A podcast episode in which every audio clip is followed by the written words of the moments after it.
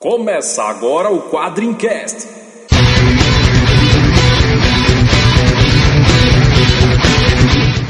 Spartan! Why so serious? We call him Hellboy. Call me the Punisher. I'm Kick-Ass. I am Iron Man. I'm Batman. Quadrincast, quadrinhos, filmes, séries e assuntos nerds em geral. Saudações, tropeiros! Pois é, a gente começa essa edição do Quadricast como já é tradição, né? A gente sempre fala sobre o Halloween. Vocês devem estar achando que a gente está se adiantando aí duas semanas, o Halloween é só daqui a 14 dias. Mas isso, meus amigos, isso é o que os iniciados querem que vocês pensem. E com essa frase enigmática a gente começa esse podcast. Eu sou Leandro Laurentino e eu não creio em brujas, pero que elas ai, las ai. Aqui é o Léo Spy e Avada Kedraba. Aqui é a Nikita e Berebecan Catabamba, Berebecan Catabamba, Berebecan Catabanga. Kikira! Aqui é Carlos Velho. Azora, Metrionzitos! Essa apresentação tá total, total para maiores de 65 anos, né, cara? Qualquer um abaixo disso não vai lembrar. Sim, ouvinte, se você tem menos de 65 anos, pesquisa essas frases aí no, no, no Google e descubra a, A minha, a a idade minha é mais dos... recente, né? Não é não, a Exatamente. mais recente é a minha. O Leandro não gosta muito do desenho animado dos Novos Titãs. Pois é, então a gente reuniu aqui os nossos especialistas em magias, bruxarias e etc. para falar sobre os magos das histórias em quadrinhos. O que, que eles são, de onde eles vêm, o que eles comem, mas isso logo depois da leitura de e-mails.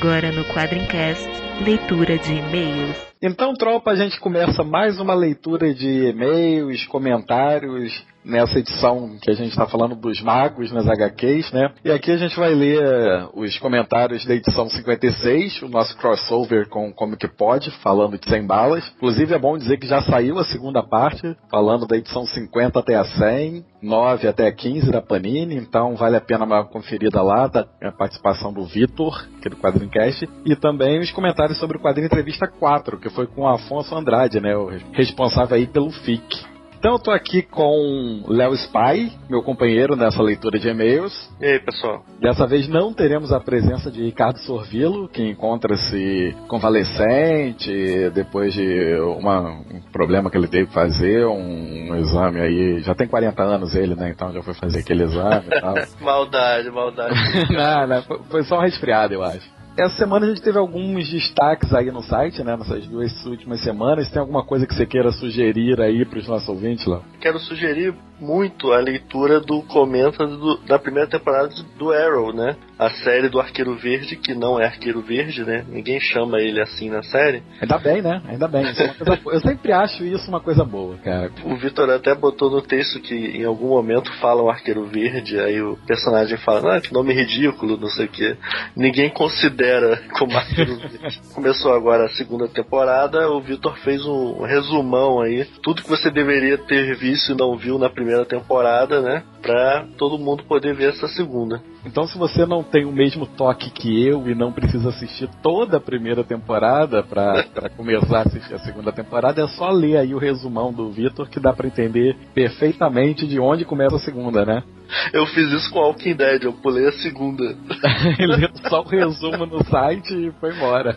Isso, eu vi a primeira e a terceira. Olha que beleza, cara. Só de falar isso, chega, caraca, chega me trava aqui, vou ficar parado aqui meia hora, meu cérebro para de funcionar por um tempo. Outro texto legal também foi a estreia do Raul Cook, né, escritor né, de fanfics do, do site Quadrink, né, já está afastado há um bom tempo. Estreou a coluna dele, né, um novo site, a coluna Eu Posso Explicar.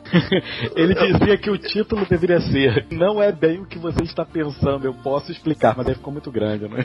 É, esse título dá margem a muitas interpretações.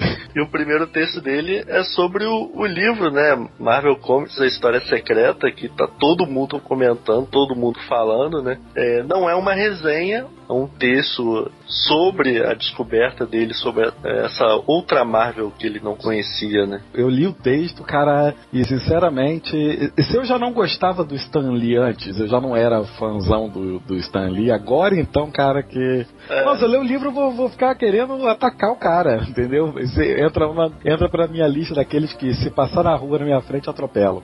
Olha, agressividade do Stanley.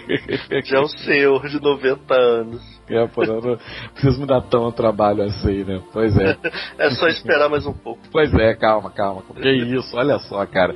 Aí daqui a pouco a porrada de fãs do Stan Lee, ouvintes nossos, começam a mandar carta, ameaça. Em um ano a gente homenageia o cara. No, outro, no ano seguinte, o Leandro quer atropelar o cara. Não, vocês notaram que eu, eu fiz questão de não participar da homenagem. Eu iria participar lá do é, MDM, que eles desceram a lenha no Stan Lee, certo? Eles, concordo totalmente. Também tem aquela parte em que as contas não param, né? Então vamos aqui pro nosso jabá aqui. Se você não conhece, eu- não entendo como as pessoas podem não conhecer ainda as nossas camisetas lá na Fiction Corporation, né? Na verdade, a Fiction Corporation, se você não conhece, amigo, você tem que devolver sua carteirinha de nerd. Uma camiseteria né, é, na- é, virtual em que você pode comprar diferentes camisas de várias corporações fictícias, né? E a gente tem uma lojinha lá, né? A lojinha da quadrinho tem as camisas Cyclops Was Right, a do Superman do Reino do Amanhã, a do Walking Dead This Isn't a Democracy Anymore e a do Ten Rings, do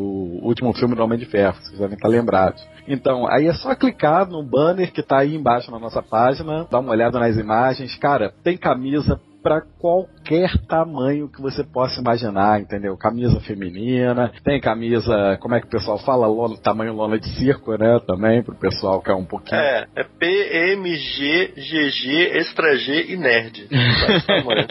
Com aquela qualidade que já é o padrão da fiction, né? Malha penteada, fio 30, 100% algodão, costura dupla, ombro reforçado, enfim, vale a pena vocês darem uma olhada lá e deixem aí também nos seus comentários qualquer coisa que vocês acham que tem, pô, acho que a quadrinho podia ter a camisa tal. Pô, vale a pena vocês deixarem aí nos seus comentários pra gente também ter sempre novos produtos saindo lá na nossa lojinha. E nesse período aí, entre uma leitura de e-mails e outra, entre um podcast e outro, né, a gente continua a participar de outros podcasts. Você já até mencionou, né, a participação do Vitor Azambuja lá na segunda parte do Sem Balas, né, no Comic Pod 116. E se você ouviu a primeira parte, é óbvio que você vai ouvir a segunda parte, né? Tem que ouvir, né, cara? É obrigatório. Como é que a pessoa vai ficar com metade da história só comentada? Não, tem que ouvir a segunda parte. É obrigatório, na verdade. Eu acho até difícil alguém, alguém que não leu a revista ouvir e não ter vontade de ler, cara, sem balas. Eu confesso que eu não li, por isso eu não participei do, do podcast, mas eu ouvi a, a primeira parte, já baixei a segunda. Pô, eu tô com vontade de ler todos os cadernados, cara. Cara, eu vou além. Eu terminei de ler pra poder fazer a gravação da primeira parte e depois que eu ouvi a primeira e a segunda parte desse podcast, eu fiquei com vontade de ler de novo, porque é tão cheio de, de, de detalhes que você precisa ler mais de uma vez pra poder conseguir pegar tudo. É muito, muito detalhe mesmo. Às vezes as pessoas comentavam alguma coisa durante o cast e eu, putz, pior que é mesmo, nem tinha reparado nisso. Enfim, é uma série que realmente vale muito a pena. Outra participação nossa foi no ArgCast, né? É, o Facas participou do ArgCast 127. Eu gosto dessa merda 2. Todo mundo já imagina o que seja, né? Todo mundo tem aquela HQ que é uma porcaria, mas por algum motivo você gostou. Eu gosto dessa merda 1, foi muito bacana no ArgCast, eu lembro que eu ouvi. E se eu não tô enganado, foi justamente nesses em que uma tacada só o HDR sacaneou dois dos meus personagens preferidos, foi o Ciclope e o Asa Noturna. Numa sacanagem só, ele já zoou os dois.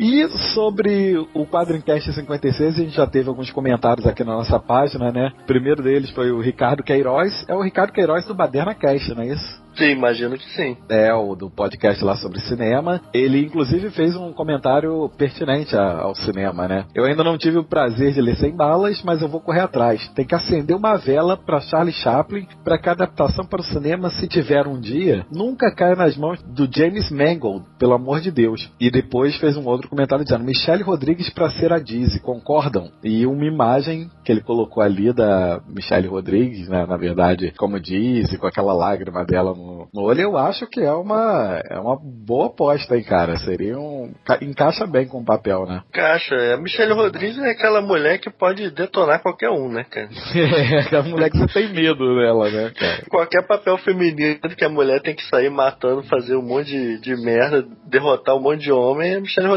eh, pode fazer tranquilamente, cara. A, a Michelle Rodrigues deve ter mais testosterona no, no sangue do que todo o quadro encaixe inteiro. Olha, não, não duvido não. Provavelmente já pegou mais mulher também. Isso daí né, nem se discute, na verdade. Isso daí não precisa nem comentar muito. Outro comentário que a gente recebeu do- no Quadrincast 56 foi do Andy Nakamura. Ele conheceu o podcast nosso ao ouvir o os crossovers com Comic Pod e o Argcast. Ou seja, ele já ouviu esses dois e com os crossovers passou a ouvir a gente também. Ele falou que gosta do site, das informações e das resenhas que a gente escreve. Que o podcast favorito dele é do Sidney Guzman, que achou muito divertido e concorda sobre o Grant Morrison. Qual é a opinião do, do Cid? Eu não lembro desse agora. É, provavelmente o Sidney não gosta do Grant Morrison por causa da, do run com Batman. Eu, eu não tô certo disso, mas acho que pode ser isso. Hater do, do, do Batman do Morrison? Não, não, não, não, não trabalhamos. Será? É. Ele vai me xingar porque o Sidney Guzman pode ter falado o contrário, né? Dizendo que adorou. E, e, a sua, e a sua memória que tá fazendo a gente sacanear ele aqui. É, pode ser. Qualquer coisa que é do Léo, tá, Ed? Leandro, você é hater do Grant Morrison nos X-Men. Alguém pode ser no, no, no caso do Batman, né? Eu, um dia eu farei um podcast com 500 motivos pelos quais você pre- precisa ser hater do Morrison e X-Men. Só isso. O outro comentário que a gente teve foi so- sobre o quadrinho Entrevista 4 com o Afonso Andrade, né? Do FIC. O Digo Freitas, ele disse que achou muito legal a entrevista, que é bacana conhecer quem está por trás desse evento, né? Parabéns ao Afonso pelo excelente trabalho que está sendo maravilhoso pro universo da HQ brasileira. Cara, o FIC realmente é um, ganhou com o tempo o lugar de maior festival de quadrinhos assim no Brasil, né? E não sei se o pessoal tá sabendo, nós estaremos lá no FIC. Pois é, a quadrinho vai estar lá. Eu não sei se é uma propaganda positiva ou negativa pro FIC, né? Passagens estão compradas, os hotéis reservados e Belo Horizonte que nos espere. É, não sobrará pedra sobre pedra depois que a quadrinho passar. Pelo menos lá no hotel onde nós vamos ficar vai ser difícil. Enquanto isso, eu sempre tenho uma dúvida, mas eu sei que tem uma galera que não escuta a leitura de e-mails, que pula, ou tem uma galera que gosta de escutar. Então, como a gente sempre fala no final, mas é sempre bom repetir aqui. Então, é agradecer a quem retweetou, linkou, que ajudou a divulgar aqui o nosso quadrincast, né? E lembrando pra galera curtir no Facebook, facebook.com.br quadrincast nos seguir no Twitter, arroba quadrim, ou mandar um e-mail. A gente recebe poucos e-mails. Hoje a galera é mais de comentar no site mesmo, de, de falar no Twitter, comentar no Facebook. Época das redes sociais, né? Cara, daqui a pouco o e-mail vai ser o que carta era pra gente, né? Não, acho que é exagero, né?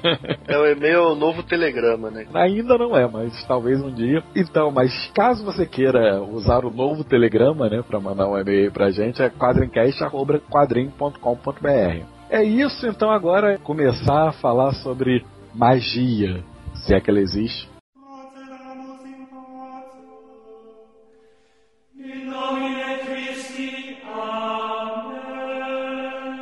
Bom, para começar esse papo, eu acho que a gente, a gente sempre traz um, um especialista. Mentira, né? A gente nunca traz especialista para falar sobre nada.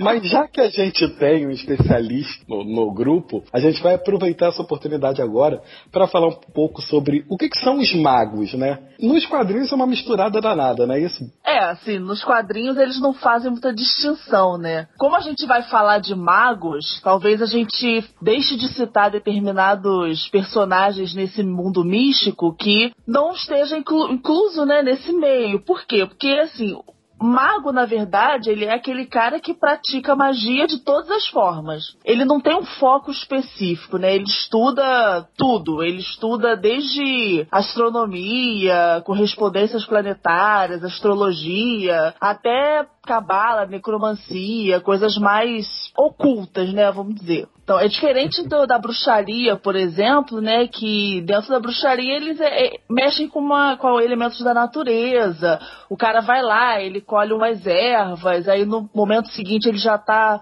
preparando alguma coisa, já tá sujando as mãos e tal. O mago não. O mago ele calcula é, milimetricamente cada ação que ele vai fazer, cada ritual, cada trabalho. Ele vive estudando, ele usa muitos símbolos, círculos, tem uma, uma prática mais cerimonial, tem todo um, um ritual, assim, envolvido. Quando a gente fala de em, em, mago, cara, eu sempre lembro, aqui a gente vai descaradamente tentar puxar o pessoal da RPG para ouvir um pouco o Quadrincast. Eu lembro do, do RPG, né? Mago era aqui no Brasil acho que saiu como Mago Ascensão, não é isso? Eu joguei isso um tempo, um tempo atrás, e eles tinham um conceito legal sobre mago, cara. Era uma ideia assim de que todo mundo podia fazer a magia, né? Todo mundo tem, tinha o dom, porque na verdade a realidade que a gente enxerga é meio que é criada por um grupo, etc e tal, para que a gente acredite que ela é assim. Só que isso ficou tão forte que quem luta contra essa realidade, que seriam os magos, né? E que conseguem fazer coisas que não pertencem muito à, à realidade que a gente conhece, esses caras acabam sofrendo é, uma coisa que no jogo é chamada de energia de paradoxo, né? Eles acabam sofrendo algum, algum tipo de penalidade no jogo por utilizar magia, né? Por fazer algo que não é, não tá dentro do que os seres humanos comuns imaginam como real.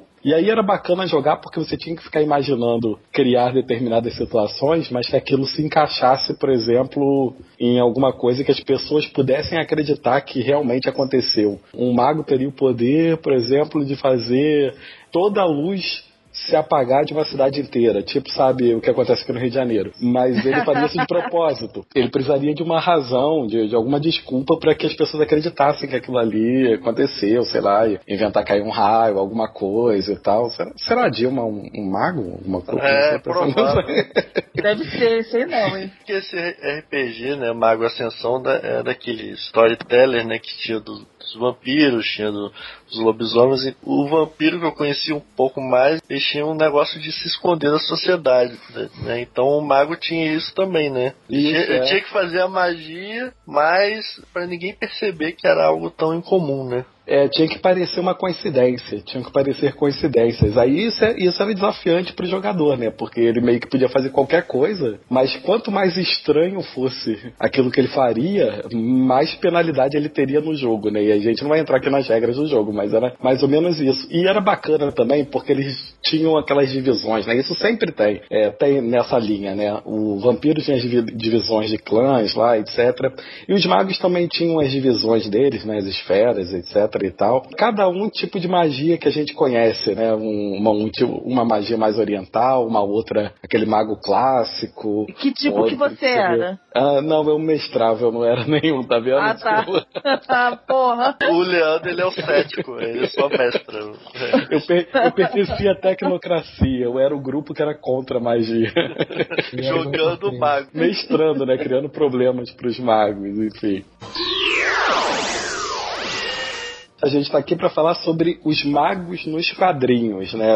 Nesse nosso especial de Dia das Bruxas aí. A gente escolheu alguns que a gente vai destacar aqui, não dá para falar de todos, porque são milhões e milhões e milhões de personagens que usam magia, ou que se envolveram com magia em algum momento, ou que tiveram uma história que tinha magia. Não dá pra gente falar sobre tudo isso em um podcast só. Então a gente escolheu aqui alguns que a gente julgou mais importantes, né? E, obviamente, muita gente ficou de fora. Quem quiser reclamar de, de, de alguém que ficou de fora, por favor, comentem aí, mandem mesmo, esculachando a gente, dizendo, ó, oh, ficou faltando faltando fulano, ficou faltando ciclano, etc. Porque é para isso que existe, né? Os comentários na internet são para isso, né? Para os haters soltarem lá o verbo. É, e, mago nos quadrinhos é meio muleta, né, cara? O cara tem que ter alguém que faça alguma coisa que ninguém mais consegue. Aí é só falar que ele usa magia, né? Então, o que tem de personagem aí assim, né? Mais fácil que isso só se o cara já nascesse com os poderes, não, né? Mas a gente já falou sobre isso em outros é.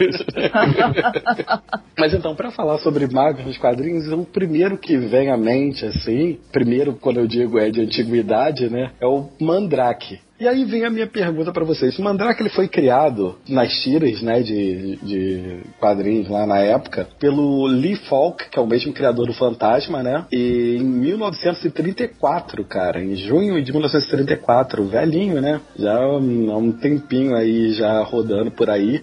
E inclusive por curiosidade, hoje eu até comprei o quadrinho que recém lançaram dele. Ah, já lançaram. Já, já o lançaram. Fantasma e agora lançaram do Mandrake. Muito bom. Isso, de ouro. Eu comprei agora, ainda não li, mas tô ansioso pra ler. E dizem, né? Ele é tido como um dos primeiros. Aí eu vou ah, novamente aqui abrir uma polêmica que nunca é fechada, né? Que ele foi um dos primeiros super-heróis dos quadrinhos, porque ele era um cara que lutava contra o mal, tinha superpoderes, etc. Aí é que vem a grande polêmica. Em algumas histórias ele é retratado como ilusionista, como um cara que é só ilusionista, ele, tudo aquilo que ele tá fazendo ali, na verdade, é uma ilusão, etc. E em outras ele, ele é retratado como alguém que realmente tem os poderes de mudar a realidade, né? Como um mago teria. Qual é a visão que vocês têm aí? Principalmente aí o Carlos que acompanhou, né, e tal, foi um dos, dos consultores na época. época. Consultor lá do Lifol pra criar o personagem e tal. É, na realidade, nas primeiras histórias do Mandrake, ele realmente fazia magia mesmo.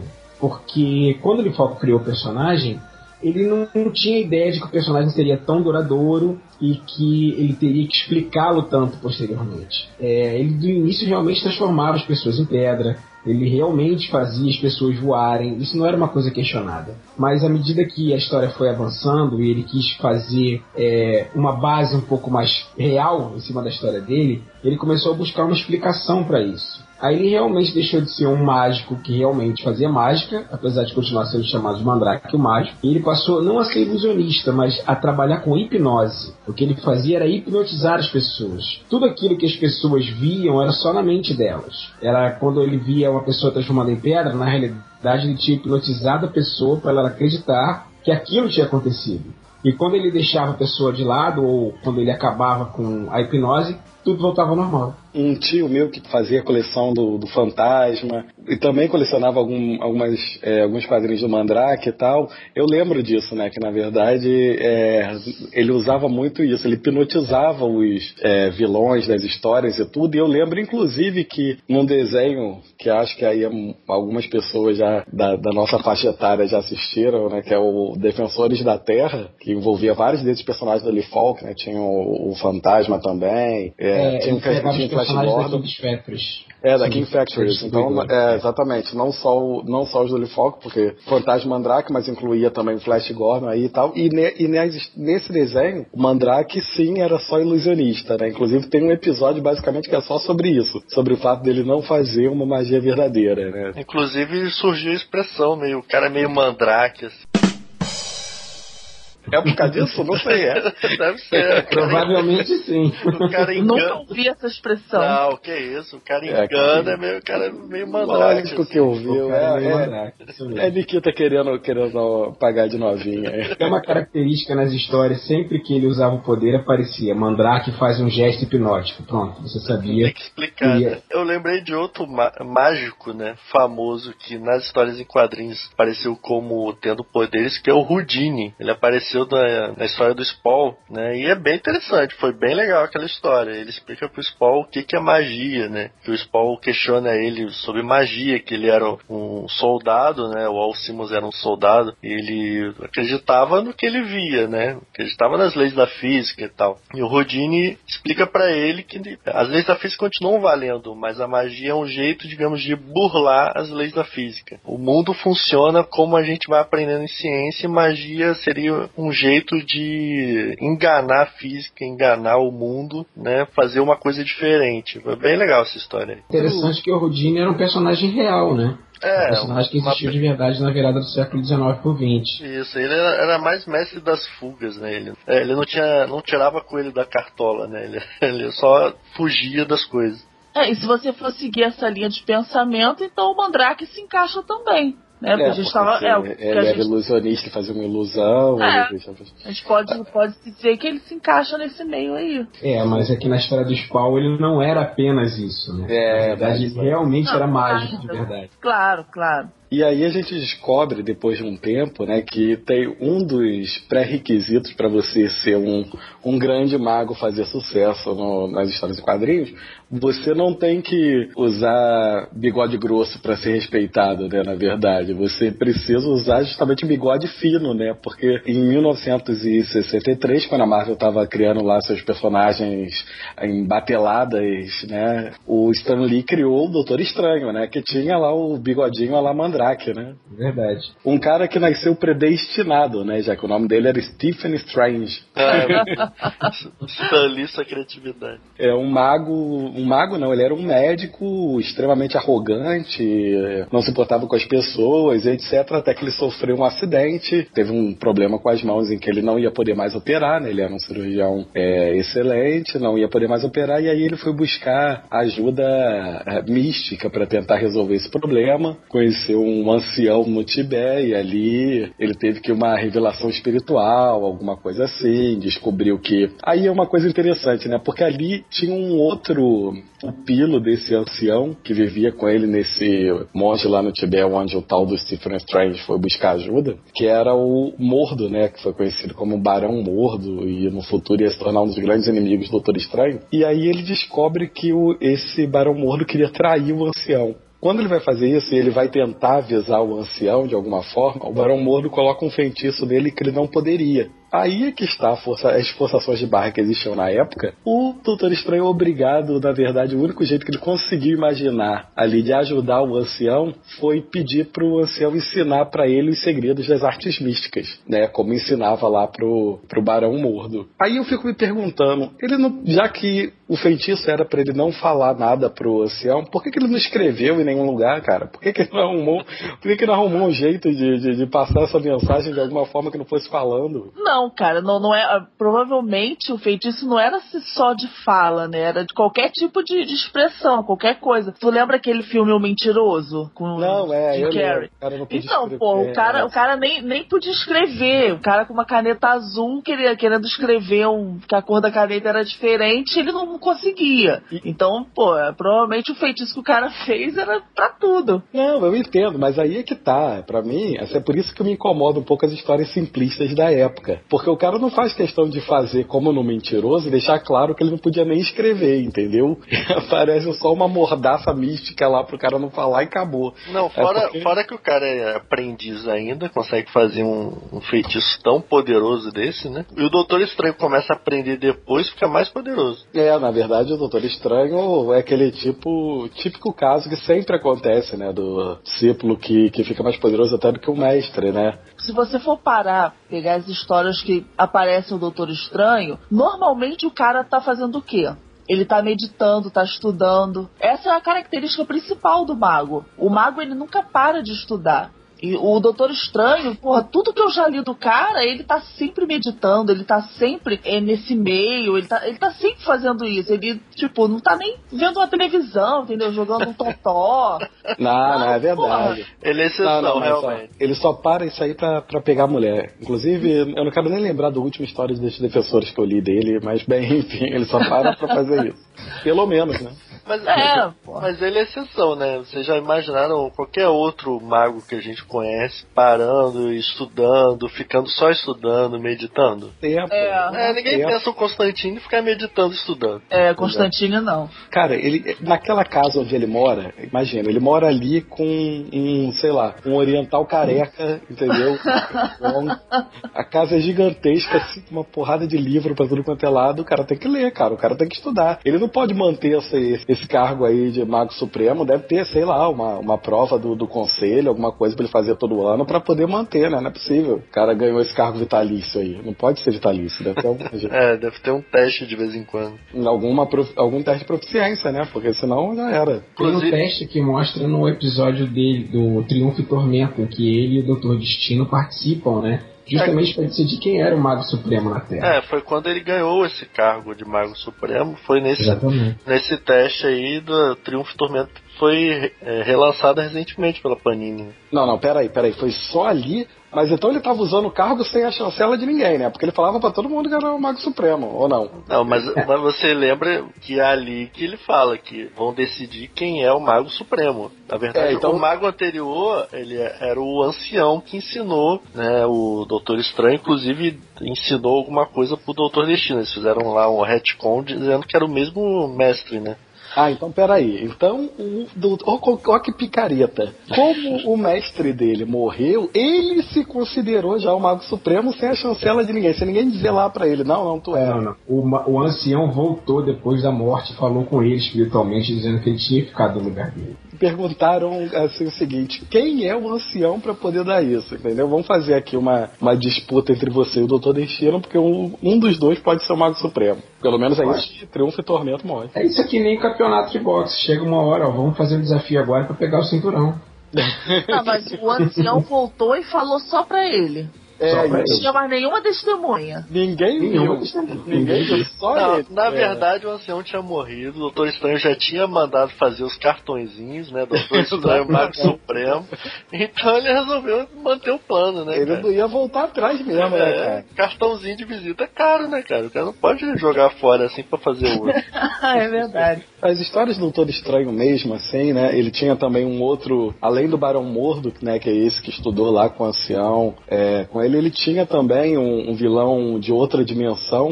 Que era o Dormammu, que também era um mago, né? Que também lidava com magia e etc. Que era da mesma dimensão, se eu não estou enganado, da discípula dele, a Cleia, né? Eles eram irmãos. Exatamente. E Dormammu. E é- ele ensinou pra ela, né, e tal, e além desse papo de querer já ganhar já na carteirada aí o, o, Na o carteirada. título de Mago Supremo, ele ainda só queria novinha ali pra ensinar, né, cara? O cara pegou já logo a Cleia pra ser a pupila dele, pra ensinar É, magia e sabe se que lá mais, né, cara? Ninguém, ninguém pega as coroas pra ensinar as coisas, né? Ninguém, ninguém, ninguém. A gente pode falar que o Doutor Estranho deu uma de mandrake nessa.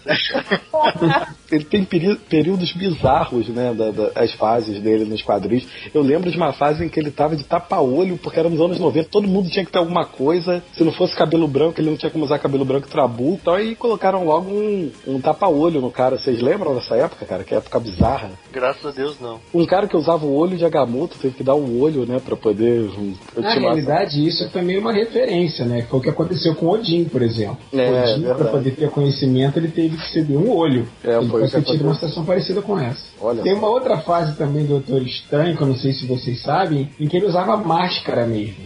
O Ah, rosto é. totalmente coberto. Eu já vi eh, algumas imagens dele nessa fase, mas nunca li nada. Mas eu já li, mas eu não sei por que, que aconteceu isso. Porque que ele usou. Porque ele já tinha aparecido antes sem a máscara. Não sei por que cargas d'água de uma hora pra outra. Colocaram máscara nele. Eu lembro, te- teve fase assim, teve fase em que deve ter batido uma, uma auditoria aí, viram que ele não tinha porcaria nenhuma de diploma de Mago Supremo e ele de- perdeu o cargo. Eu lembro que isso aconteceu também.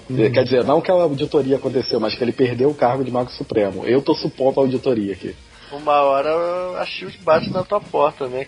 né? Pois é, né, cara? É, confere, olha só, tua carteira fala que você é o Mago Supremo, mas que prova que você tem, né? Cadê o diploma do curso superior, né? É, E aí ele fez parte dos defensores há muito tempo atrás e foi sempre foi o, o líder da equipe CX, poderia chamar os defensores de equipe, né? Porque é uma equipe totalmente disfuncional, ninguém queria estar na equipe ali, né? E, e- ninguém gostava muito dele, pra dizer a verdade, ele era o líder. por que Porque ele será? obrigava as pessoas a participar da equipe, Né? contra a Pois vontade delas.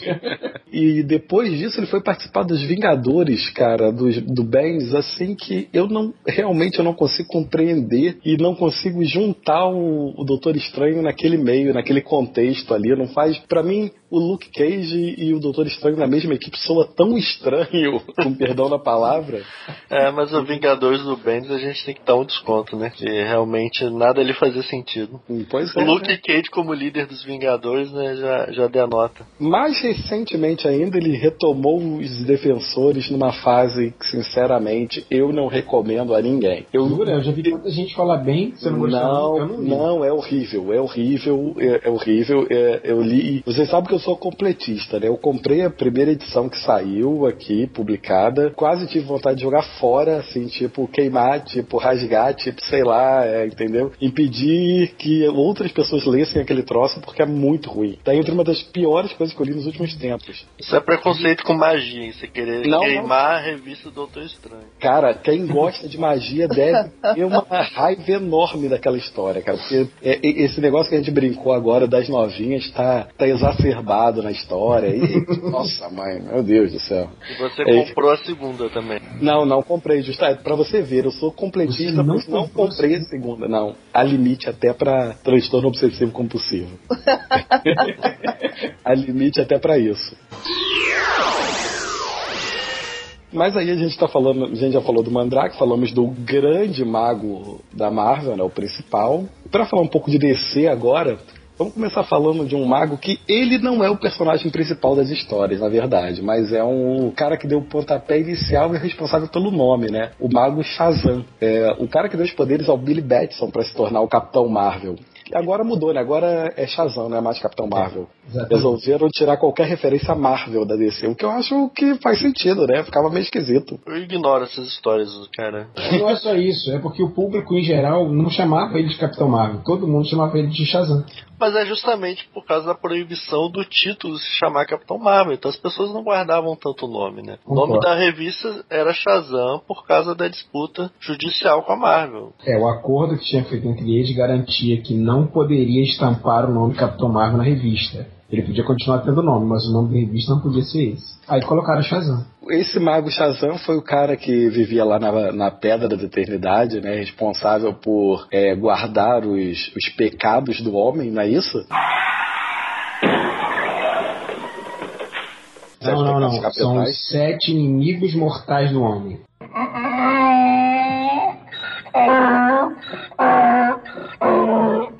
Que É, não é que na necessariamente sete pecados. Tem Mas não diferentes. são, os nomes não são Não. os mesmos. Alguns são coincidentes, outros não. Por exemplo, Ah, é verdade? Sempre achei que É. fosse tudo igual. É, Por mas quando eu fui comparar, você nota, você tem, por exemplo, injustiça. A injustiça é um dos inimigos mortais do homem, não é um dos sete pecados. É, o autor quis diferenciar um pouquinho, quis fugir, evitou um processo da Bíblia, alguma coisa assim. Mas na verdade o cara se baseou totalmente nos sete pecados, inclusive são sete, né? Então, É verdade. eu tinha um tio que ele sempre falava que o sete é um número cabalístico, e é mesmo, né? Mas assim, aí ele dava os exemplos e tinha os sete anões da Branca de Neve. Então a partir daí eu parei de acreditar que sete é tão cabalístico assim. Eu sempre tive, na verdade, muita dificuldade de enxergar o Capitão Marvel em si, né, como um personagem do mundo mágico da DC. Ultimamente ele tem sido muito mais é, usado dessa forma, né, pertencente a esse, a esse o universo mais místico da DC. Mas eu sempre via ele como um super-herói, como um Não, mas o, o Capitão Marvel não é um mago. O mago é o, é o mago Shazam, é, o, é aquele velho que dá os poderes pra ele. É verdade, ele só tem poderes que vêm da magia, né? Mas ele não Sim. seria um mago, é verdade. Não. Então não é o momento, por exemplo, a gente discutir por que, que o nome, o anagrama lá, Shazam, cada um tem o nome de Deus, o semideus, o herói, etc. Ele tem o nome de Salomão também, né? Ele ganha a sabedoria de Salomão. O S do nome é por conta da sabedoria de Salomão. Nunca vou Mas, entender isso. mas é porque no nenhum deus era muito sábio, então o cara teve que escolher o Salomão, né, cara? Ah, cara, o cara podia Os usar deuses pedra. sempre né? fizeram muita besteira, É, na realidade, o que eu acho é que ele queria colocar algum elemento judaico-cristão. Sim, mas, pô, sei lá, como- bota Jesus. Não, Pô, aí era demais. Mas aí Já- já- Não, isso ele não ia fazer. Não, mas o peraí, olha só. fundamentalismo cristão não ia permitir isso nos Estados Unidos. Mas você sabe, você sabe que isso é relativo das letras, né? Porque o Adão Negro ganha também os poderes do mago Shazam. Quando ele pronuncia o Shazam, também tem as letras e são de nomes de deuses diferentes, É, né? Significados diferentes, a maior parte é egípcios, né? É, não, com certeza. Mas, o que eu- mas isso surgiu depois, com certeza. No início, é, eles tinham lá. Com certeza isso surgiu depois. O que eu acho que eles queriam era fazer uma, uma- um nome legal. Queriam ter um nome legal e aí depois É foram juntar, não, provável. Mas é Shazam. Então, E é um nome que pegou, né? É, pois é, é o nome que pegou, é o que a gente usa até hoje. O próprio mago, né, tinha lá um. A, a palavra dele era diferente, tinha uma, um significado diferente também. Qual era a palavra dele? Alguém lembra? Era Vlaren, na verdade, é um anagrama de Marvel. Ah. Eu acho que não era uma boa ideia, cara. Eu acho que não era uma boa ideia. Era Marvel porque tinha uma relação toda com deuses esquecidos, provavelmente judaicos. Eu não tenho conhecimento aqui pra falar, mas provavelmente seriam judaicos. verdade, Um dia a uma- gente chama nosso especialista em Kabbalah, é, Raul Cook, pra falar um pouco mais sobre isso, mas era, era um personagem da mitologia judaica, seres da Ah, isso aí era pra provocar a Marvel, que eh, provavelmente a DC já tinha perdido lá o acordo lá. Botaram o Marvel até na palavra do mago, não é possível, cara. é, pois é. E ele ganhava poderes também com, uma, com essa palavra mágica aí. Essa Mas era- ele já era um mago. Não, não, ele se tornava. Ele era, um, ele era, na verdade, um jovem pastor. Ele só se tornou isso daí, esse mago, por, com, através de um pacto com deuses que hoje em dia são esquecidos, né? Esse, provavelmente esses deuses vieram da mitologia judaica, como eu falei. Até pelos nomes aqui. Eu, vou- correr o risco de estar falando de forma errada os nomes, mas são Marzosh, Arel, Ribalvei Voldar, Eubian e Lumian. Tudo isso pra dar Marvel no final e eles darem uma zoada com a cara da concorrente, né? Puta, é muita falta do que fazer, né, cara? E aí, recentemente, o que aconteceu nas histórias de Shazam, e eu não sei como é que tá agora depois dos 952, mas até um pouco antes dos 952, a Pedra da Eternidade tinha sido destruída, o Mago Shazam tinha morrido, e quem assumiu as funções do, do Mago, por assim dizer, foi o próprio Billy Batson, né? Que deixou de ser o Capitão Marvel e passou a ser o Mago Shazam, não foi isso? É, quem passou a ser o Capitão Marvel foi o Fred Freeman, que era o Capitão Marvel Jr. É, é todo mundo subindo de cargo aí, plano de carreira, você viu, né? É, todo mundo promovido, né? Saiu lá de cima, a galera vai subindo a escadinha, né? E aí você vê como as feministas têm razão. Tá ali a Mary Marvel mais velha, mais experiente, devia ganhar menos até do que o Capitão Marvel Jr., inclusive, na família, e não foi promovida pro. pro... Ficou na merda. É, Não, pelo é. contrário, a Mary Marvel virou vilã. Não sei se vocês lembram disso, mas É, na verdade, eu- verdade. ela acho- virou vilã. Eu acho que ela não foi promovida porque realmente ela, ela resolveu se bandear pro outro lado, ela traiu a empresa, é verdade. Ela mudou de empresa, né? É um bom motivo, é um bom Ah, não. motivo pra não terem promovido. Mas quem devia ter ficado puto era o Tigre, né, cara? O Tigre sumiu, não, nem foi promovido. Cara, graças a Deus aquele, aquele tigre subiu. Que O, cara, o Tigre foi pra Pô, o seu malhado, o que, que você tem contra o seu malhado, poxa? tudo, tudo, absolutamente tudo. Mas sabe tudo que eu possa ter contra algum O personagem? Sr. Malhado foi vender sucrilhos, né, cara? Ele já fazia isso, cara. Não Não, mas era o incompatível bico, né, cara? O cara agora foi tempo integral, né? Na realidade, obrigado. o seu malhado e o Billy deve ter sido a base pra gente fazer o Calvin e o Haroldo. Pô, será? É, muito provavelmente. Talvez. Eles eram muito populares na década de 40 e 50. Bill Watterson, será? Vamos, um dia. Ah, ele deve ter lido na infância, com certeza. Um dia, quando, um dia, quando o Quadrincast entrevistar ele, a gente pergunta. É, tá certo. O Capitão Marvel chegou a vender mais que o Superman na década de 40, né? Então, muito Vendia muito mais. É. Muito mais que o Superman. Por isso, né, tinha uma porrada de personagens com poderes parecidos com o Superman e só foram atrás dele, né? É, tinha um tigre, cara. É, né? Se bem que naquela época a DC ia muito atrás de todo mundo que tinha alguma coisa meio parecida com o Superman mesmo. O mais famoso foi o Capitão Marvel, porque esse realmente ele vendia mais. E ainda continuando na DC, aquele que seria o mago supremo na DC, eu não sei se, se cabe, é, porque é, a, a DC não, não criou o cargo, né, então não teve como ninguém se aplicar. A gente pode dizer que o Senhor Destino seria um principal mago da, da DC, Nabu seria ele o, o, o principal deles. É, eu acho que ele se equipara, né, ao, ao Doutor Estranho. Ele não é tão conhecido. É, não, eu, eu acho realmente que o Doutor Estranho é mais conhecido. Nenhum dos dois é muito conhecido É. do público em geral, né? Mas eu acho que, se for perguntar, talvez alguém conheça o Doutor Estranho, ou então pelo menos ache estranho o fato de alguém escrever histórias de Doutor Estranho. Mas enfim, o Senhor Destino um pouco menos. Mas se bem que o Senhor Destino teve uma participação na, em Smallville, né? Tá só ser animado a Liga da Justiça também.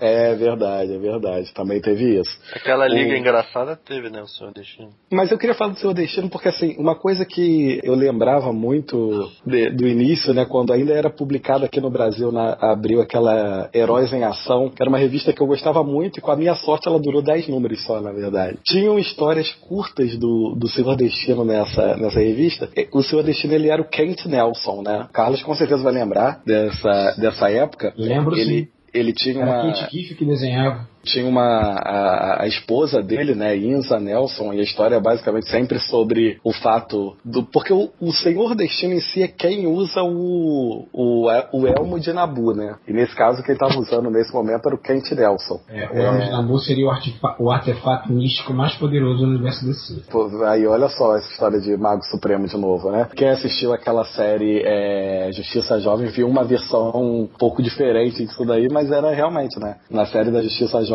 o Elmo de Nabu ficou com outro personagem. Mas enfim, o que eu achava legal era que era aquilo, né? A Inza ficava falando pra ele, larga essa vida, sai e tal, larga essa esse Elmo pra lá. E é sempre aquela história meio super do, do super-herói querer sair, né? Ser um ser humano normal, mas tá sempre sendo puxado pra pra esse mundo da magia, etc. E aí a diferença dele pro Doutor Estranho, que eu também vejo, é isso aí que a, que a Nikita falou. Ele também tinha uma torre em que ele ficava isolado de tudo, e era uma torre mais isolada ainda do que a casa do Doutor Estranho, porque a casa do Doutor Estranho tinha porta, e a torre onde ele vivia nem porta tinha, né? É, a E- casa do Doutor Estranho fica em Greenwich Village, né? Um bairro Tem- tem popular Nova York. Exatamente. Já a torre do Senhor Destino ficava em Salem, que é aquela Isso. cidade conhecida por causa das bruxas na mitologia americana, né? Isso, e aí, era uma torre totalmente inacessível, né? Onde ele vivia lá com. E ele foi membro da Sociedade da Justiça, né? Durante bastante tempo. Membro É. fundador.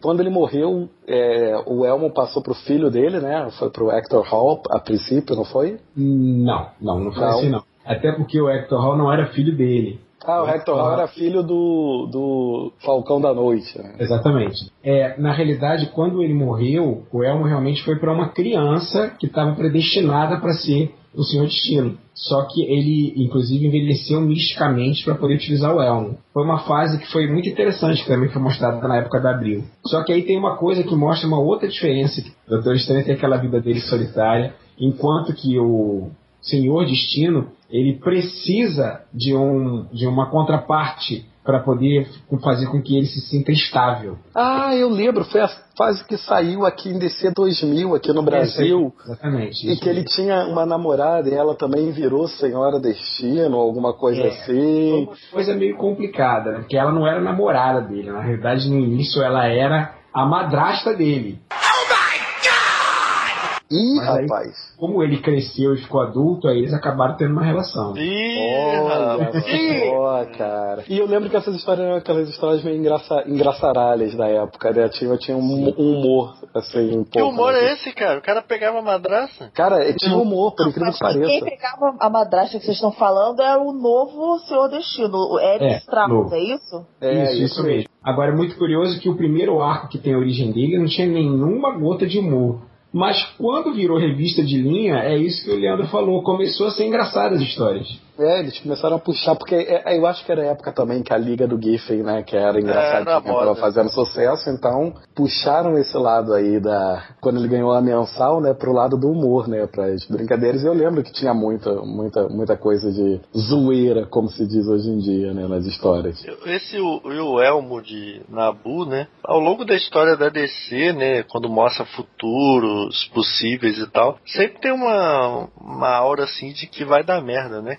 pois é, né? Sempre parece que ele quer controlar a pessoa. Sempre... No Livros da Magia fala do futuro dizendo que o Elmo é, vai controlar, vai matar o, todo mundo que possui ele e tal. No Reino do Amanhã, se eu não me engano, o Elmo não tem um, um humano, hospedeiro, um, né? um hospedeiro, né? Não É tem um mesmo. humano junto e tal. Sempre dá merda, né, cara? Não é um fardo muito bom, assim, cara que tá- fica com o Elmo do, de Nabu. É porque o Elmo de Nabu ele faz parte de uma guerra milenar, né, que é a guerra entre a Ordem e o Caos. E a Ordem, ela também é muito radical, assim como o Caos também. Ele não é uma busca pelo equilíbrio, é sempre o extremo.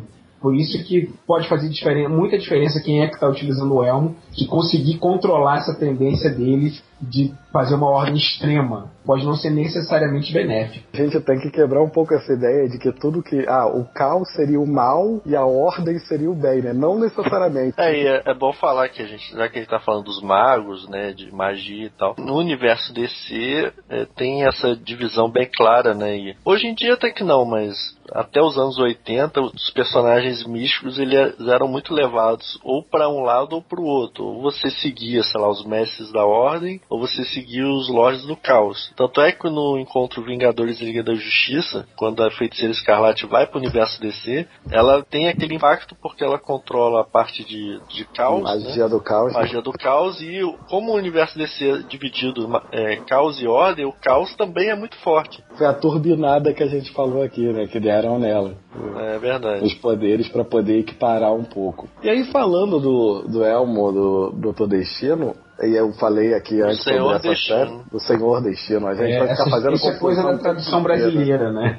É, que é. colocou tudo igual. Que ela, destino é escrito de formas diferentes também. É verdade. É, a gente vai falar agora. Quando você referir ao da Marvel, a gente fala Doctor Doom e pronto. Nessa, nessa série recomendadíssima aqui, a gente já fez texto sobre ela e tudo na, na quadrinha, que é, é Young Justice, né? Aparece um personagem que é o Zatara, que nos quadrinhos é, ele tinha sido já esquecido há algum tempo, ele tinha morrido já há algum tempo nas histórias e quadrinhos, mas na série ele estava vivo no momento que a série começa e tal, e ele acaba, pelo desenrolar da série, quem não viu assista, é muito legal, ele acaba recebendo, olha eu dando spoiler aqui, o, o Elmo de Nabu, né? Ele acaba virando o Senhor Destino do, do universo lá do Young Justice no, no desenho. Eu não sei como é que o Carlos não cometeu Araquiri, né? Com isso. Né, quando isso aconteceu, né? Acabou de. Ou então juntou dois personagens que ele gosta, né? Então de repente foi por isso É. que ele achou bacana. Eu acho que funcionou bem, funcionou bem. Deu uma explicação pra, pra Zatanna também. Eu gostei na série. E O Zatara, cara, ele é aquilo, mesmo esquema, sei lá, do Mandrake. Bigodinho fino, nada de bigode grosso pra respeitar o moço, nada disso. Maluco? Respeita o moço! O cara tava lá com um figurino exato do Mandrake. O cara é uma cópia cuspida e escarrada, só que esse daí faz magia mesmo, com o diferencial de falar a palavra de trás pra frente, não é isso? É isso mesmo. E ele é das antigas, tão das antigas que o Zatara está na mesma edição que estreou o Superman, Action Comics número 1. Caramba, olha só a resposta do cara, As hein? histórias tinham. Ele também fazia parte do background da revista. É, o Zatara é da época do Mandrake, digamos, nos quadrinhos, né? Então é uma cópia descarada mesmo. É, o Mandrake tinha surgido quatro anos antes, né? Aí logo depois surgiu o Zatara nas histórias do Superman. Não, é, é não era nas histórias histórias do do Superman. Na é. revista. É porque a revista publicava várias histórias. Eram Ah, histórias sim, eu achei, achei que fosse várias na história. Não, não, não. Aí tinha a história do Zatara, tinha a história do Superman, tinha a história de outros personagens também. Então olha como é que é o mundo, né? Podia estar falando do Action Comics 1 como sendo a revista mais vendida, mais cara do mundo, porque tava lá o Zatara, né? Mas aí o mundo seguiu outro rumo e, Graças e a Deus. Nem a magia do Zatara salvou ele disso e quem ficou mais conhecido foi o Superman mesmo. Assim, o Carlos ele vai, vai querer me matar, mas o Zatara, pra mim, a única importância que ele tem é ser o pai da Zatanna. Claro, né? É, Eu Ajudou não vou negar, eu não vou negar. Ele era uma mera cópia, de certa forma, do Mandrake mesmo, né? Zatanna foi realmente diferencial que surgiu na Era de Prata. Até porque não ia ficar nada bem, né? O Mandrake usando meia rastão, né? É óbvio que a gente vai falar da Zatanna, cara. Zatanna é um fetiche de 11 em cada 10 nerds. A gente posta cosplay da Zatanna e comenta durante um mês no Facebook do Quadrincast, cara. É verdade. Normalmente é a mais curtida lá. Né? A DC tem duas personagens, é, digamos, que usam um visual parecido de meia arrastão, né? Então a morena é a Zatanna e a loura é a Canário Negro, né? Na Canário Negro não tem toda essa presença dela. O pessoal não, não comenta tanto assim a Canário Negro. Mas o pessoal deve achar que falar o contrário é um charme, né? Sim. A outra grita no teu ouvido e ela fala o contrário, né? A referência que eu tenho da Zatanna, cara, é ela sendo escrotíssima. Primeiro que ela usava um uniforme escroto na época, como ele não era nem perto desse uniforme maravilhoso de meia rastão que ela usou durante um tempo também depois. Era um escrotíssimo lá. Aquele da Liga do Satélite? E da Liga do Satélite. Ela foi escrotíssima, cara, numa história dos Titãs que eu lembro. A Ravena, depois a gente vai falar um pouco mais dela, né, já que ele tá falando de magos. Mas a Ravena aparece pedindo ajuda da Liga da Justiça. A Zatanna fala: Não, tem que ter maldade nessa mulher aí, ela é má, vamos ajudar porra nenhuma. E, e se recusa, cara. Deixa a Ravena lá implorando ajuda e diz: Não, não, não. Eu volto não. Era filha de um demônio, né? Pô, mas tá pedindo ajuda, né, cara? Custava ir lá ver pelo menos qual era. É, podia verificar, mas podia É. ser uma armadilha também. É, mas é na cabeça dela é aquele cara do Star Wars, hein? Provavelmente foi isso que ela gritou na hora. Ou né? então ela gritou. É uma cilada, Na verdade, ela olhou para aquele vestido aberto lá da, da Ravena aparecendo as pernas e deve ter pensado: opa, tive uma ideia aí. Não quero concorrência. É. E ela é mais jovem, tá chegando agora. É, pois é, pois é. Cara, mas pois, vocês ficam aí de, de babação na Zatanna. Mas vamos passar pra, pra parte assim do que a gente tá falando. Ela só tem esse, é só isso que ela faz, falar de trás pra frente? Porra, só isso? Ela é Eu uma acho- das mais poderosas do universo DC inteiro. Ela qualquer faz coisa. qualquer É coisa. só Mas- falar o contrário que acontece. É, porque na o que verdade ela já explicou isso. Ela usa magia, como outros magos, o Senhor Destino, vários outros. Só que ela aprendeu com o pai dela a técnica de se concentrar e falar o encanto é falando de trás pra frente. Não é que falar de trás pra frente gere alguma coisa, entendeu? É o método que ela usa. Ela já explicou isso. E tem, Ah, um, con- sim. e tem um conceito na DC, agora o pessoal que, que é, é hater da DC realmente vai aproveitar para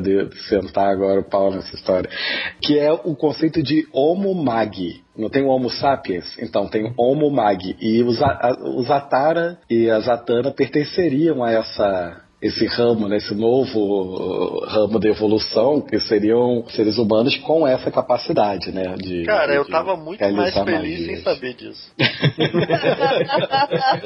Não é só o pessoal que não gosta DC que fica puto nesse horário. É uma Cara, isso- ideia tão idiota quanto mutantes, cara. Mas, cara, nós estamos aqui pra, pra, pra dar informação. Não, não- né, você nem sempre vai gostar do que você fica sabendo. É assim que ela consegue, realmente, é a forma de focar o poder. Isso foi mais uma das várias explicações que o Neil Gaiman deu em livros da magia para vários personagens mágicos desse. Não, olha só, livros da magia, pelo que eu lembro, não tem essa, essa bosta não. Não, não, não, não tô falando do Homem Mage, não. Eu tô falando da explicação que você falou da Zatanna. Sobre Não, mas isso, ela isso, contrário. isso é falado em várias histórias, né? É, é, o- é, Livros da Magia é uma delas, eu não sei se foi a primeira, mas realmente é, é-. Isso é comentado sim, a forma que ela tem Mas de é muito melhor do que falar que simplesmente falando ao contrário vai gerar alguma coisa. Não, lógico, senão todo mundo era mago, né, cara? Imagina. Eu só fico imaginando que os letristas devem ficar revoltadíssimos, né? Pior do que ela, só os tradutores, as histórias do, Etrigan. do Etrigan Porque tem que rimar. tem que rimar, A outra imagina. coisa chata que deve ser da Zatanna deve ser dublar personagem nos desenhos animados, né? Pra Nossa. falar essas palavras em ao contrário. Mas na hora o cara falar qualquer coisa embolada e sai. Não, não- não- eu vou começar a reparar agora. Vou ver o desenho novamente, vou reparar se realmente eu tá botar- falando ao contrário. Botar o né? vídeo ao contrário pra ver se sai alguma palavra. É, vai sair, eu imagino. É, vai sair um demônio falando. Xuxa mandou um abraço. Aí a gente tem que falar, ainda continuando na DC, de um mago. Que, cara, outro que é difícil enxergar como mago mesmo, cara. Porque, assim, apesar dele volta e meio utilizar algo má- mágico nas histórias dele e tal, as histórias nem são sobre ele fazendo magias. Pelo menos não da forma como o Doutor Estranho faz, como o Senhor Destino faz, como até a própria Zatanna faz, que é o John Constantine ele tem uma magia bem diferente dessas outras, né? A magia, o tipo de magia que ele faz, né? É, no É. livro Livros da Magia, o Neil Gaiman explica, né, que ele, é, ele teria um certo poder, né. Agora até me fugiu porque é um poder totalmente esdrúxulo que eu acho que nem deveria ser considerado. Eu, como fã Ele- do Constantine, eu não considero aquilo. Eu gosto. A Mas ideia qual é que ele é? caminha na estrada da sincronicidade. Todo o universo tende a favorecê-lo. É por isso que as coisas funcionam para o Constantino. Isso tira muito a graça do personagem. Puta que pariu, então o John Constantine tá indo pra um lado e eu tô indo pro outro, cara. O John Constantine é quase um long shot, né, cara? Ele tem uma- É. a sorte ao Não, lado é, dele. cara. Ele só se ferra nas histórias, É, cara. por isso que eu acho que não tem tanto a ver. Eu acho que é é uma explicação, digamos. Para uma história de magia, uma história de mago, uma explicação legal, mas não se aplica ao personagem Constantino. Eu já vi outras pessoas defendendo que é legal a parte de sincro- sincronicidade, só que eu acho que não se encaixa no personagem. Eu acho que poderia outros personagens místicos terem isso, mas não ele. Eu acho que isso se encaixa no personagem, mas não em todas as ações do personagem. Como é mostrado até na própria saga, ele utiliza muito isso para poder ir onde ele quer ir, por exemplo. Sem abrir espaço, sem ter que mostrar passaporte, sem ter que pedir para as pessoas para poderem entrar. Mas realmente. É uma das poucas histórias, se não. a- que eu li é a única. Mas como eu não li todas as histórias da série do, do Hellblazer, né? Pode ser que tenha sido utilizado em outros momentos. Mas li muitas histórias da série do Hellblazer e nenhum outro, nenhuma outra história eles falam isso. Então, em livros da magia, o Neil Gaiman dá essa explicação e usa esse efeito. Mas isso não foi usado depois. Os, os, os próprios autores seguintes não compraram essa ideia. Mas isso é um poder dele ou é uma, um feitiço, uma magia que ele cria, que ele criou pra. Não, pra... se- seria um poder dele, não digo natural, mas seria algo que ele controla. Normalmente os outros magos, os outros poder- poderosos, não usam, ou não podem usar, não conseguem. Será que não vem também do, do fato do, do que aconteceu com, com os demônios quando ele forjou, quando ele enganou Não, mas o isso- diabo? não, isso isso, é vem de antes. antes, É, é isso vem de antes. antes. Na verdade, o. Pode ter relação com o sangue de demônio que ele tem. É, Seria uma Pode ser. explicação. Mas uma coisa que aparece nas histórias de Constantine é que ele tá muito mais. a- Aparece quando ele lembra da, da juventude dele, etc. Ele era, um, ele era um cara que estudava o oculto, né? Que ele, ele aprendeu alguma coisa Sim, lá sim. de magia. A gente, a então- gente brincou, Doutor Estranho, né, estudando o tempo todo, mas todos esses aí estudam. Já apareceu a Zatanna estudando, já apareceu o Constantine estudando por um caso específico. Eles só não estudam tanto quanto Doutor Estranho. Mas é, eu acho que é justamente isso. Eu acho que o lance, na verdade, não é o personagem em si, mas sim o rumo da, o foco da história. O foco da- do, do não é mostrar ele estudando, é mostrar ele já fazendo as coisas. É diferente do Doutor Estranho. O foco dele é mostrar ele lá nas meditações, no plano astral, caralho, é quatro. Mas o Constantine não. Então, eles devem pensar isso, né, na hora de escrever a história, uma história dele. Porque o Constantine, ele normalmente ele é mostrado mais, assim, ele é mostrado muito em Londres, mas ele é mostrado mais em movimento. Ou ele tá em outro país, ele tá na- nos Estados Unidos, tá visitando os amigos, ele tá visitando a irmã dele, acontece alguma coisa, né? Então não tem esse foco dele estar estudando. Mas quando precisa alguma coisa específica, ele vai lá e estuda. Todos os É, magos fazem isso. E é uma coisa diferente do, do Senhor Destino Todo Destino, por exemplo. Você não vai ver nunca o Constantino, espero não. Nunca, nunca diga nunca em quadrinhos, né? Você nunca vai ver o Constantino, por exemplo, lançando um raio das mãos, por exemplo, como os outros fazem. Olha, Mas você- olha, Olha, meu É que Deus. você não tá acompanhando o que tá acontecendo Ai, no meu 952, Deus. né? Meu Deus. Não diga que fizeram isso. Mas Uma enfim, coisa que fizeram no Constantine agora recentemente, que foi muito questionado, é que ele rouba os poderes do Shazam. Ele agora grita Shazam e emite os raios das mãos. Não, não, vamos- vamos, imaginar então que isso seja. Isso parte, isso vai um pouco dentro do que eu falei. É, ele tem um tipo de magia que é assim, ele conhece determinados rituais que ele precisa fazer e tal. Sim. Eu não li a história, talvez seja num ritual que ele ganhou os, roubou os poderes de Shazam, o que quer que seja. Mas enfim, ele tem algumas formas não muito parecidas com os outros que a gente falou de, de fazer a magia dele, né? De, e eu acho que seriam muito mais. É, pô, olha, olha o que, que eu vou falar aqui, seriam mais críveis do que os outros. Eu acho que os personagens da Vertigo que vão pra essa, essa parte assim de magia, né? Eu acho que eles tentam usar que o ocultismo que a gente tem aqui no mundo real, né? O que, o que a gente aprende é, lendo livros do, do Aleister Crowley, Eliphas Levi. Então acho que na Vertigo, talvez é, é, ou não sei na Vertigo ou, ou com Constantine, com esses personagens de- dessa área, né, eles tentam usar essa, parte de ocultismo real que a gente tem, né, no mundo da gente, não o, o ocultismo dos quadrinhos. É, Na verdade, é uma tendência que começou com os, os escritores britânicos, né? Quando É.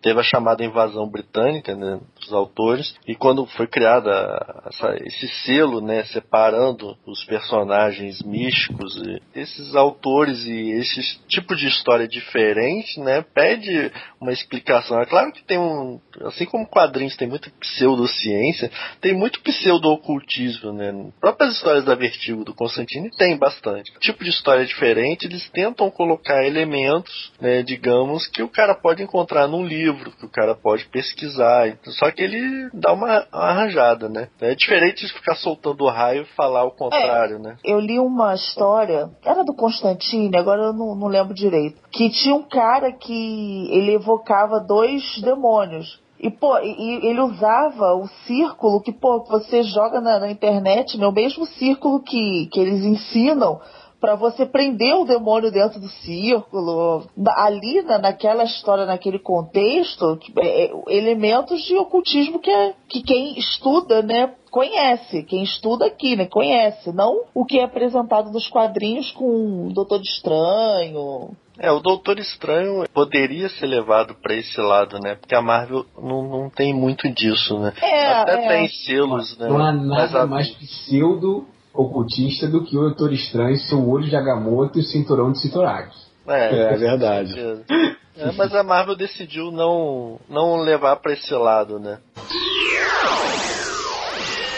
Uma personagem, a gente já falou dela antes, que tá um pouco relacionado aí ao mundo da, da magia, até porque ela é filha do diabo, né? ou, ou pelo menos depois tentaram suavizar isso, na verdade é filha de um demônio extradimensional, que é Ravena. Mas sinceramente, poucas vezes eu vejo a Ravena fazendo magia mesmo. Ela tem aquele ego lá espiritual dela, que normalmente ela usa nas histórias dos titãs e tal, mas eu acho que a grande relação da Ravena com a, com a magia tá na origem dela, né? Eu lembro que a Are ela, que era mãe dela, estava participando de uma seita em que eles invocavam um demônio, ela fez sexo lá com um demônio e tal, e acabou engravidando da Ravena. E depois ficou sabendo que esse demônio tinha filhos com mulheres em várias dimensões e tal, e buscava esses filhos aí para fazer parte do exército dele, de, sei lá, do mal, etc., para dominar o mundo todo. A Ravena se revoltou contra isso. E era uma personagem que vivia lutando contra esse lado demoníaco dela, né? Ser filho e filha de demônio é um negócio meio batido, né? Os demônios ninguém usa camisinha, né? É verdade, né, cara? Mas a ideia do cara era ter filho e não usar camisinha ah, mesmo, né, cara? É, não, mas é, estranho, né? Tipo, demônio engravida a mulher. E o demônio tem, tem espermatozoide. Não, mas cara, obviamente, cara, se o cara é demônio, isso aí é o que menos preocupa. Então acho que ele é preocupado com as regras biológicas. Mas o que, o que eu ia dizer é que a história, na época em que foi publicada, é uma história meio pesada, cara. É a história da origem da Ravena, né? Com a Arela sendo seduzida lá pelo. Ele aparece para ela como um cara muito bonito, etc. Eles transam, faz sexo com ele depois se revela pra, pra ela como um demônio e tal. É, ela, ela tava, depois se entrega às drogas, tenta se matar, inclusive, e aí é salva lá pelo povo de Azurath é, um povo que resolve é, voltado para não violência, que se afastaram do mundo justamente para é, fugir das, do, da maldade do Trigon, né, que seria o pai da Ravena, esse demônio extradimensional que a gente estava falando. Mas é aquilo, a Ravena eu não sei se é, é vai, em alguns momentos falam dela como uma maga, etc, mas eu realmente não consigo lembrar de histórias em que ela tenha usado tanto a magia assim. Coisa. O pouco que eu conheço da Ravena, eu acho que eu não incluiria ela nesse nesse meio, porque assim, é, nem todo mundo que faz magia é mago. Pois não é. que ela lida com magia que ela é uma maga, um mago feminino, sei lá. E aí, pro, novamente, nossos haters marvetes não nos acusarem de estarmos sendo parciais aqui, também existem é, algumas magas na Marvel que são bem importantes. Uma delas, a gente estava falando das coroinhas e tal, é a Agatha Harkness, que foi durante algum tempo a, a babá dos filhos da feiticeira Escarlate, né? A, é... a pior babá maga de todos os tempos, né? Porque a, a, a, mulher tem poderes, né? Tem muito conhecimento de magia. Tanto é que ela ensinou muita coisa pra feiticeira escarlate. E não percebeu que os filhos da, da mulher não eram de verdade. É verdade. Tem um, esse retcon aí ficou mal feito. E isso é importante, isso aí que você ressaltou. A feiticeira escarlate, até o momento do contato com a Agatha Harkness, ela era uma mutante que tinha o dom de é, mudar as probabilidades. Ela começou a mexer com magia depois depois que a Agatha Harkness começou a ensinar ela, né? Que ela tinha potencial, que ela podia é, controlar melhor e tal. E esse controle deles, dela sobre magia só, só começou a partir daí, né? Eu acho que a merda foi a Agatha Harkness é, ensinar ela, né? Porque não, tudo não, que aconteceu é... depois, se ela só alterasse probabilidade, não tinha dado tão errado, né? Até porque, até por, é bem feito que ela foi uma das primeiras que rodou, né? é, na realidade, eu acho que a Agatha estava tentando treiná-la justamente para ela não ser dominada pelo poder. Se não me engano, já em algumas histórias de Vingadores, ela já tinha manifestado um lado terrível antes disso acontecer. Já tinha mostrado ela como uma quase como uma versão da Fênix Negra, se não me engano numa das histórias do. ainda desenhado também pelo João Byrne, se não me engano. Mas era a época, né? A, tinha a Fênix Negra, a Sue Storm tinha uma personalidade maligna, né? E a Feiticeira Escarlate também estava pendendo pro mal, né? Então, ela já tinha sido vilã, né? Então ela estava é. de novo enlouquecendo. E essa parte mesmo de magia do caos só foi surgir muito depois, né? Pra gente não ficar só falando sobre, ah, sobre Marvel, DC, etc., a gente também pode falar aqui não de personagens que não são magos em si, mas que tem muita magia envolvida nas histórias, né? Um exemplo, acho que é um dos principais, assim, são as histórias do Conan, né, cara? Inclusive, um daquele, da- da- uma das frases mais conhecidas dele é aquela eu odeio magia, né? Porque o cara ele tá sempre envolvido com, com algum mago maligno que quer. Eu achei que é, essa frase fosse do Superman. Ah, é? É, né? Porque é, uma, é uma das fraquezas dele, né? E, e sabe que eu sou revoltado com esse negócio da fraqueza do Superman e a magia, porque fica parecendo que assim, todo mundo é imune à magia, só o Superman é que é, a coisa vulnerável, né? Não, é porque é, uma- é todo mundo é vulnerável à magia, né? O Superman incluído. Aí eu pergunto, aí eu pergunto, se o, o mágico vai lá, ele pega um objeto, usando a magia, joga esse objeto pesado no Superman, vai fazer efeito ou não? Se ele benzer ou, ou se ele Benzer. deixar o, é, ou fazer qualquer coisa com o objeto antes, acho que faz efeito sim. É. Não, acho não, que isso já só. aconteceu em algumas histórias. Não, olha só, se o, o mago simplesmente não fizer lev- le- levitar um carro e tacar nos pés. Não, não adianta tem nada. Não. Se ele fizer uma magia dizendo que aquele carro não pode ser erguido, sim. Aí faz. Ah, sim. Mas faria efeito contra qualquer pessoa, porra, não contra Não, o Superman. não, É, é, se- não, olha só, se Você o cara levita um mago. O cara levita um mago. Não, não, se o Esse mago cara é bom, levita hein? um é carro e joga no Superman, tipo, o carro vai bater no Superman e vai, não vai acontecer nada, pô. É o Superman, caralho. Eu não tô entendendo. Se ele transformar, agora, se ele transformar, por exemplo, a lança, a lança do destino, é uma lança, mas é uma lança mística que alguém em algum momento fez um encanto, e aí essa lança é capaz de ferir o Superman, porque é, uma, Ah, é, uma, é um objeto sim. místico, entendeu? Mas esse é um objeto místico. Eu tô falando de você encantar um objeto não místico e jogar no Superman. Se esse objeto que não faria diferença no Superman, se ele, esse objeto encantado, né, somente pra arremessar, se faria diferença. É isso que eu Não, tô não, perguntando. não faria. Não, aí não. Não, não. E encerrando o momento Big Bang Theory, voltamos ao Conan. então, as histórias do Conan era basicamente isso, cara. Os vilões que ele enfrentava, as criaturas que ele enfrentava eram basicamente. é, tinha muita magia, lógico. Ele lutou contra muito pirata, é, soldados e etc e tal, mas é, no final das contas tinha sempre um, um mago vilão lá que era o responsável por aquilo ali, né? Era aquele tipo de coisa do bárbaro contra algo que ele não conseguia entender, né? Que era justamente a magia. E o engraçado é que ele sempre vencia, né? Na maior parte das aventuras de espada e magia, em geral, o lado que costuma ser o lado heróico é o lado da espada, é o lado do guerreiro. São raras as histórias em que o mago é o herói. É, eu acho que isso até, até no RPG isso mostra um pouco, é porque o mago ele é, é muito fácil, né? Pra- se ele começa a fazer, usar todo o potencial dele, a magia, tudo se torna muito fácil pra ele, né? Então, pô, se você colocar um mago contra um guerreiro, em 90% das chances o mago tá com a vantagem, né, cara? Não, fora o conceito de ação, né? A, a ação que o leitor normalmente desse tipo de história espera, digamos, é luta de espada, é morte, não sei o que, o mago fica tudo muito fácil, não vai ter tanta ação, né? Imagina um livro sobre a Zatanna com vários parágrafos escritos de trás pra frente. Que beleza deve ser ler um negócio desse. Porra. Ainda bem que as ordens dela são curtinhas. É, né? Pois é, imagina. O livro da Zatanna, o pessoal iria exigir que tivesse figuras, e não frases ao contrário. É verdade, né? Um outro personagem também muito envolvido com o, o mundo o mundo mágico, digamos assim, com o mundo da magia, é o Hellboy, que olha aí mais um filho demônio. O demônio tem muito filho, né, cara? O personagem era Dark Horse. É, eu li muito pouco de Hellboy. Não assisti nem os dois filmes, só assisti o primeiro, mas assim, eu sei o quanto que é- ele faz um tremendo sucesso, né? Uma legião de fãs do personagem. Vocês conhecem um pouco mais, ele faz parte de um grupo meio que paranormal, né? Que justamente está para É, é um grupo freak, né? É um grupo tipo.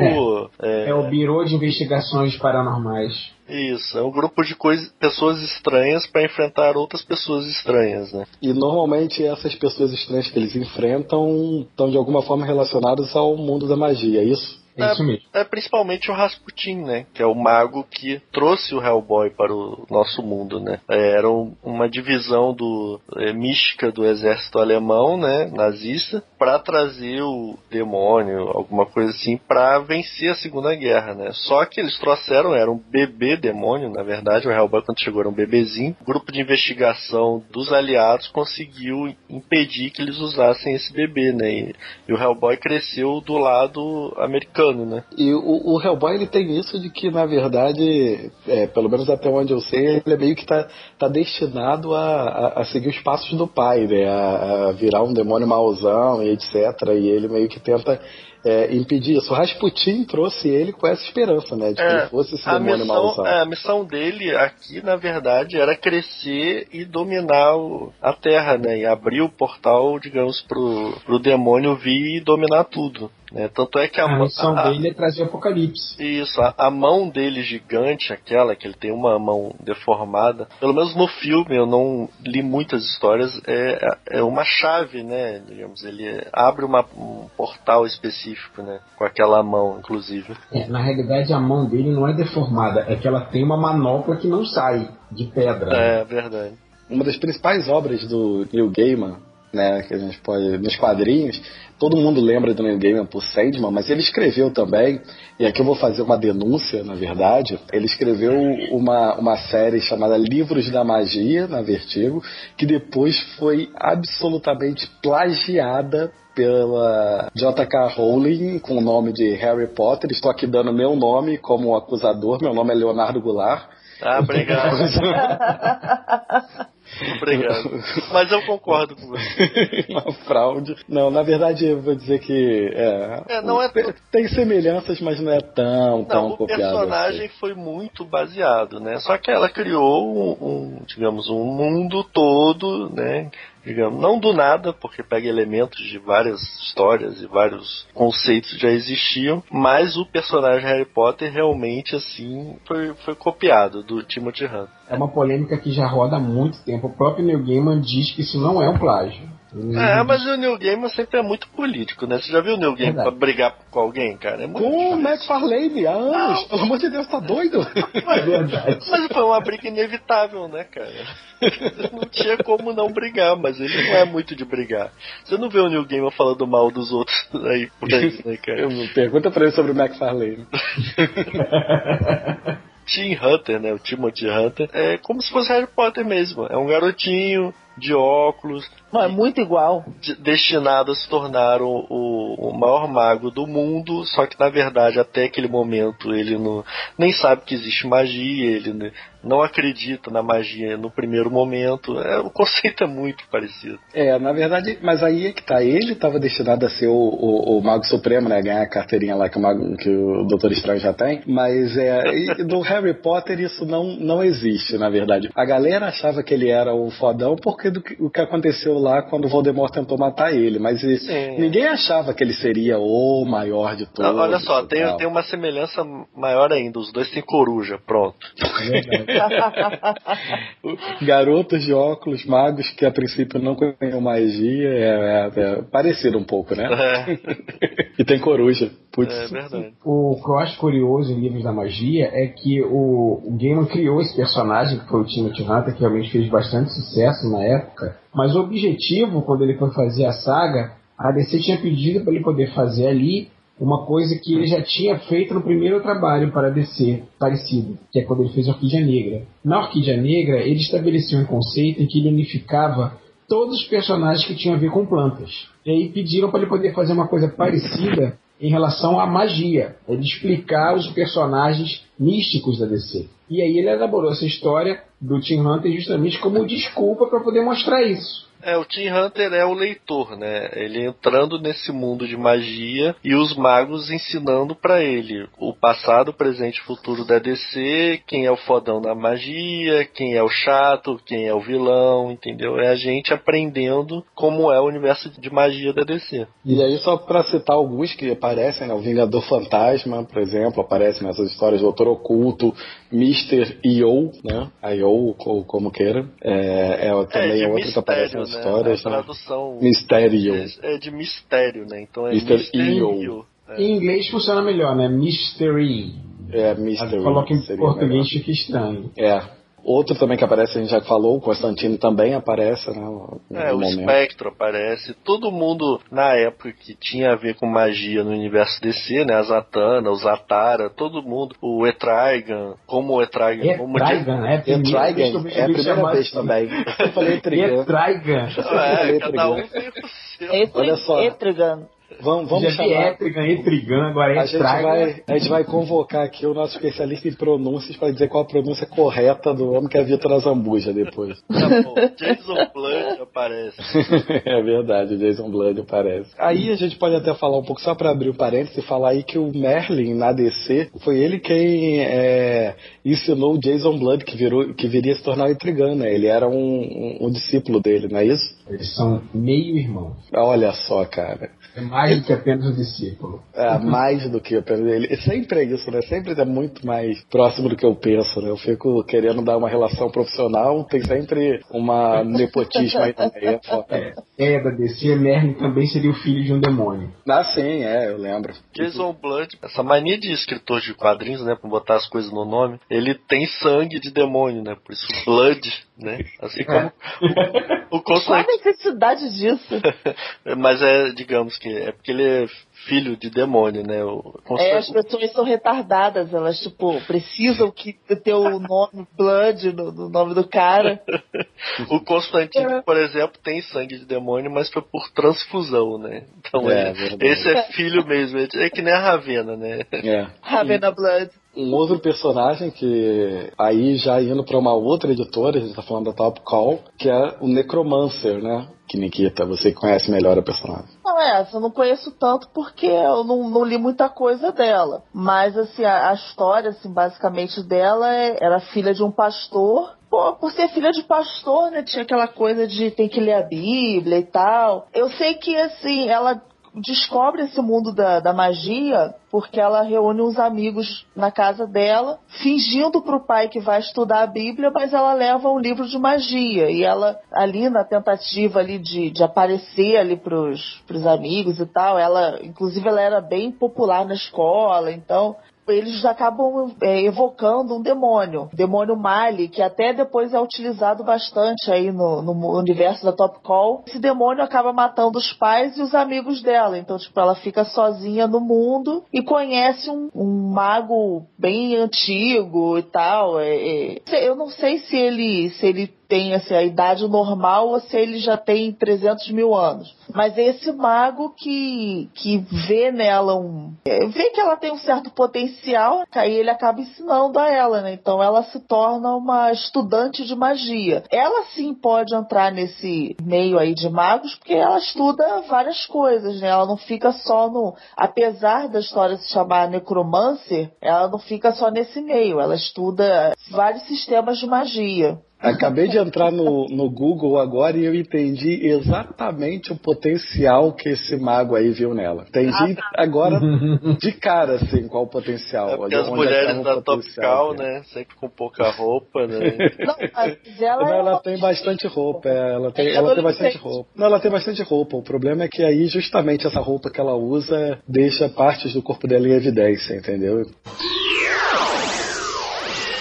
Pra agora, pra delírio da, da fã número um, e número um não só na, na lista de, de, de fãs, mas número um por ser a única também, né, do, do- de Darkness na, no Ai, Brasil. É, tá aí um outro personagem também envolvido com, com o universo místico, digamos assim, mas que não é um mago, né? O Darkness não, é Não. um mago em si. Não, não, na verdade, o Darkness mesmo tem, até tem, né, magia. Ho- Hoje em dia tem mais, é mais ligado à magia, as, histó- as histórias dele. Mas o, quem realmente mexia com, a- com magia e que era um mago era o Sonatine. O que eu digo é assim, o cara tem o- o- uns demôniozinhos que andam ali com ele, né? Eu já considero que ele já tá metido nesse meio aí da, da, da, da magiagem. É, mas tipo, Magiagem. é da magiagem. Será que o sobrenome original dele é porque ele foi, ele tava no orfanato, né? Mas o sobrenome original dele, ao invés de destacar, devia ser Blood também, né? Porque o cara mexe com aquelas coisas lá também, né? É verdade, né? É, ele deve ser filho de, de alguém, meio irmão do, do Jason Blood e do, da Ravena, né? Deve ter alguma coisa ali. Mas o Sonatini que a que Nikita falou, ele é. Ele, esse sim, realmente era um mago. Inclusive fazia até parte de uma de uma irmandade, né? Irmandade da escuridão, que era justamente para tentar controlar o, o, hospedeiro da escuridão e, por consequência, controlar a entidade escuridão. E, e essa é uma, é uma outra característica comum do, do, dos magos, né? Os magos, eles normalmente formam ordens diferente de, de, de, outros tipos, por exemplo, bruxos hoje em dia, é, Wicca, né, forma coven, né, formam grupos e tal, não, eles formam ordens, tem uma, uma parada maior, assim, por trás, né. E, e, o Sonatini tinha isso, né? A Irmandade da Escuridão era uma ordem que tinha como, como objetivo controlar a escuridão. E tem diversas histórias que aparece ele fazendo magia, por exemplo, ele faz um, uma, um encantamento lá pro, pro Ian Nottingham conseguir pegar a escuridão e, e do, do, Jack. E por consequência ele pega o Witchblade e fica com as duas entidades nele. Ele, ele usa um artefato, uma pedra doida lá, que eu não, não lembro não lembro o que que era, que ele, ele controla as pessoas quando, quando fa, ele, ele dá uma ordem ordem pra pessoa através daquela pedra. Tipo, qualquer merda que ele fala, ah, você agora vai acreditar que a tua mãe é uma prostituta. Tipo, a pessoa passa a acreditar que a mãe é uma prostituta. Que belo exemplo, né? Poxa, nossa. é, não, mas ele, faz ele faz isso numa história. Eu não lembro qual, mas ele faz isso. Então, ele realmente é um mago, mas é, é, acho que na, na história do Darkness, o mais conhecido mesmo é ele. Atualmente até tem alguma coisa assim, mas como não sai aqui no Brasil, eu não, eu não acompanho muito, eu não tô acompanhando muita coisa, não. Tô esperando, na verdade, o Leandro voltar nos Estados Unidos para comprar o restante das histórias. Meu Deus do céu! Essas outras entidades, por exemplo, a Angelus, a gente não pode dizer que são magos, né? Eles vêm até vêm de magia, mas não são considerados magos. Não, não, eles são entidades. Não seriam seres, né? Mas coisas místicas, assim. É, é eles são, são Darkness, é, é as escuridão. Não é, não é a personificação da escuridão. Não é igual a gente, eh, como a gente conhece o, os perpétuos, né? Que são a personificação daquilo ali que Isso, eles representam. Um conceito. Ele não, é, ele não é a personificação de um conceito. É, não. Eles são tipo, é a entidade da luz que, para sobreviver, né? Para, sei lá, para sobreviver eles precisam ter um humano, um hospedeiro humano. A da luz é a Angelus e é, a das trevas é, a dark, é o Darkness. Isso. Witchblade que? A gente vai falar de outra personagem agora da, da Top Call. Eu acho muito legal, cara, quando a Sarah vira Witchblade, né, cara? É muito maneiro, assim, é quando ela se transforma. Quando, quando ela se transforma na, na, na Witchblade, né? É muito legal quando ela se transforma. Eu gosto dessa personagem, Witchblade. O Leandro provocando é. a Nikita é ótimo. É... Fala, Nikita, fala. Witchblade é a luva, só. Se ela não vira Witchblade, ela não fica uma luva gigante. A Witchblade é a luva e é o nome da revista, só. Pois é, só. Ah, olha que os anos 90 eram maravilhosos. Tinha uma personagem que a única coisa que ela usava era uma luva. Olha só, cara, que, que coisa de louco, hein? Mesmo se ela tivesse com roupa, quando a Witchblade ficava ativa, rasgava a roupa toda dela, tipo anos 90, né? ela só usava a luva. A luva cobria o corpo todo e também não cobria, não cobria tanto assim, é, né? Só com os elementos, né? Não era assim como se cobrisse, cobrisse muito, assim. A Witchblade também, apesar, é, entra nesse mesmo, é, nesse mesmo conceito que a gente falou de Darkness e Angelus, mas tinham esses personagens que eram mais, mais voltados pro lado da magia nas histórias da Witchblade, que um desses vocês já citou, né? Que é o Ian Nottingham lá. Ele era meio samurai, sei lá o que o cara usava. É. E assim, na verdade, o Ian Nottingham, ele no início, ele era só, tipo, um, era um capanga do Kenneth Irons, mas ele não tinha muito envolvimento com magia, né? Mais pra frente, é, e isso não foi lançado aqui, ele começa a ter um pouco mais de a magia, né? Vamos dizer assim, começa a fazer um pouco mais de, é, começa a fazer parte mais do, do- da vida dele, porque ele é, ele também tem uma das ah, os, os artefatos, né? Que hoje a Top Call tem três artefatos, tem a, a Angelus, Darkness, é, tem Witchblade, mais um monte, mais 10. E o Ian Nottingham, ele possui um desses artefatos, que é a Excalibur, a espada, né? do- A espada que ele usa é um desses Só isso. artefatos, então. Só isso. Só Nada muito importante. Não, mas, é não, a mas própria Excalibur. isso, ele passou a ter um lado mais é, ligado à magia, mas ainda assim, ele não tem tanto isso. E ainda assim, a parada dele mais é de samurai, de luta. Quem tem a magia mais evidente mesmo na história é o Kenneth Irons. Ele sim, ele, ele, cara, porra, tem sei lá quantos anos, parece que tem 30, 20 anos e tem, sei lá, tem 80. Nas histórias ele era o chefe do Ian Nottingham, né? E Isso. aí agora é a parte que você me diz que não, que ele era meio irmão e tal, e que era da família, não, porque eu, não, quem faz isso é o Carlos, que volta e meia diz que não. Era filho do demônio. É, não, não. Não, não, o Kenneth Irons não tinha participação, não tinha parentesco com o Ian Nottingham, não. E ele era o Mas- grande vilão da Witchblade, né? É, no- ele morreu, acho que, acho que ele até fez uma. Até que ele retornou dos mortos aí numa. Lá pela edição 160, 160 e pouco. Ele participou daquela série da Witchblade, né? É, não, aque- aquela série ridícula. Nenhum personagem ali tinha nada a ver. né? Todos ali tinham totalmente diferentes do- do- dos quadrinhos.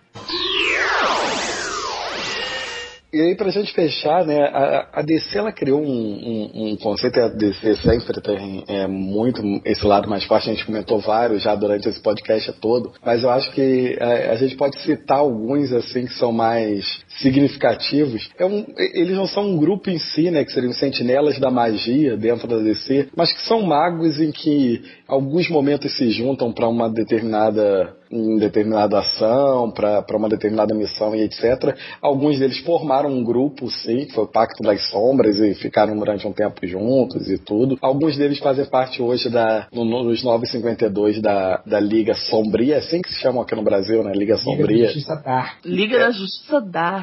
Dark, é mesmo? Caramba. Dark mesmo. Deixaram Dark mesmo, né? Um deles é o, o Bloodwind, né? Na época da, da morte do Super-Homem, era um- uma identidade do, do Ajax, né? E depois ficou do Ajax ou do Caçador de Marte. Ninguém conhece Ajax, né? do Ajax, do Ajax. É. Olha os velhos aí. que- E na verdade ele, é, ele era pra não existir, né? Ele Isso, era é uma. verdade. como se fosse a- o, o Caçador de Marte sem memória, criou uma identidade diferente, né? Que foi descoberta lá durante a morte do Superman. Só que o personagem era tão interessante que resolveram é, que existia mesmo um Bloodwind, que o Caçador de Marte só emulou ele, só que o personagem sem ser o Caçador de Marte era uma porcaria, né?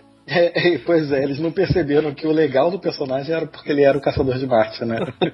um outro que é o, o Demônio Azul, cara, ele tem uma origem totalmente doida, porque ele era um, um, um dublê que foi fazer um filme sobre demônio e ele tinha que usar uma roupa de demônio no filme. De repente, do nada, aparece um demônio de verdade nas histórias, eu não vou lembrar, eu lembro que eu li aqui quando saiu pra amigos. Nebiros. Qual era o nome do, do demônio? Nebiros. Nebiros, olha só. Saiu aqui no Brasil na época da Super Amigos, ainda essa história de origem dele. Ligou ele, aquela roupa de demônio, né? E ele nunca mais.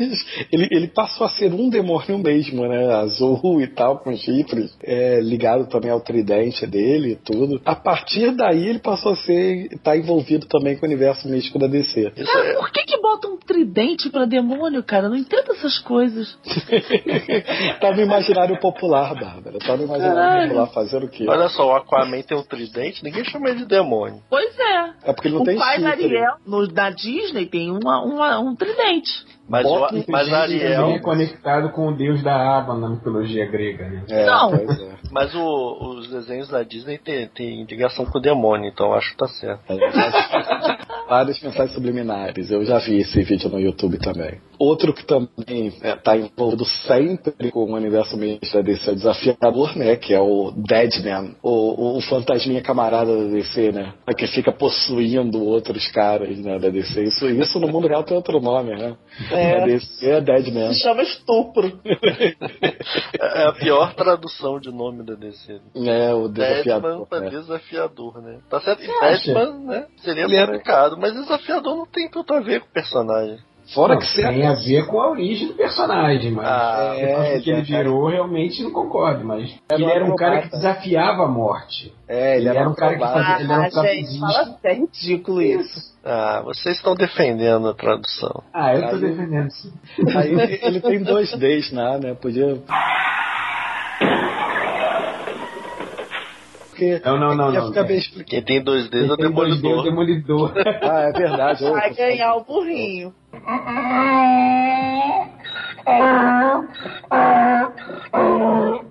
Calma aí, é verdade. Tava falando Não, besteira. mas Demolidor é outra tradução também, meio É, Daredevil. É porque aí no caso do Demolidor não tinha como explicar os dois Ds, demônio ousa- ousado. Até porque ia ficar meio esquisito, né? Demônio ousado.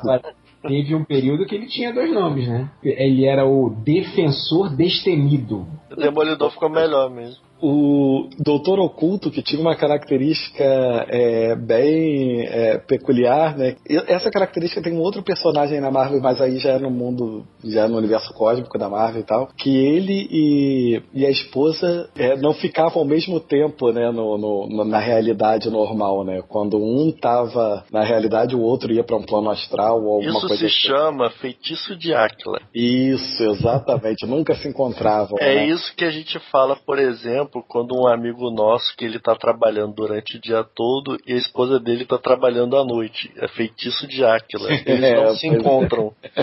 Entendeu?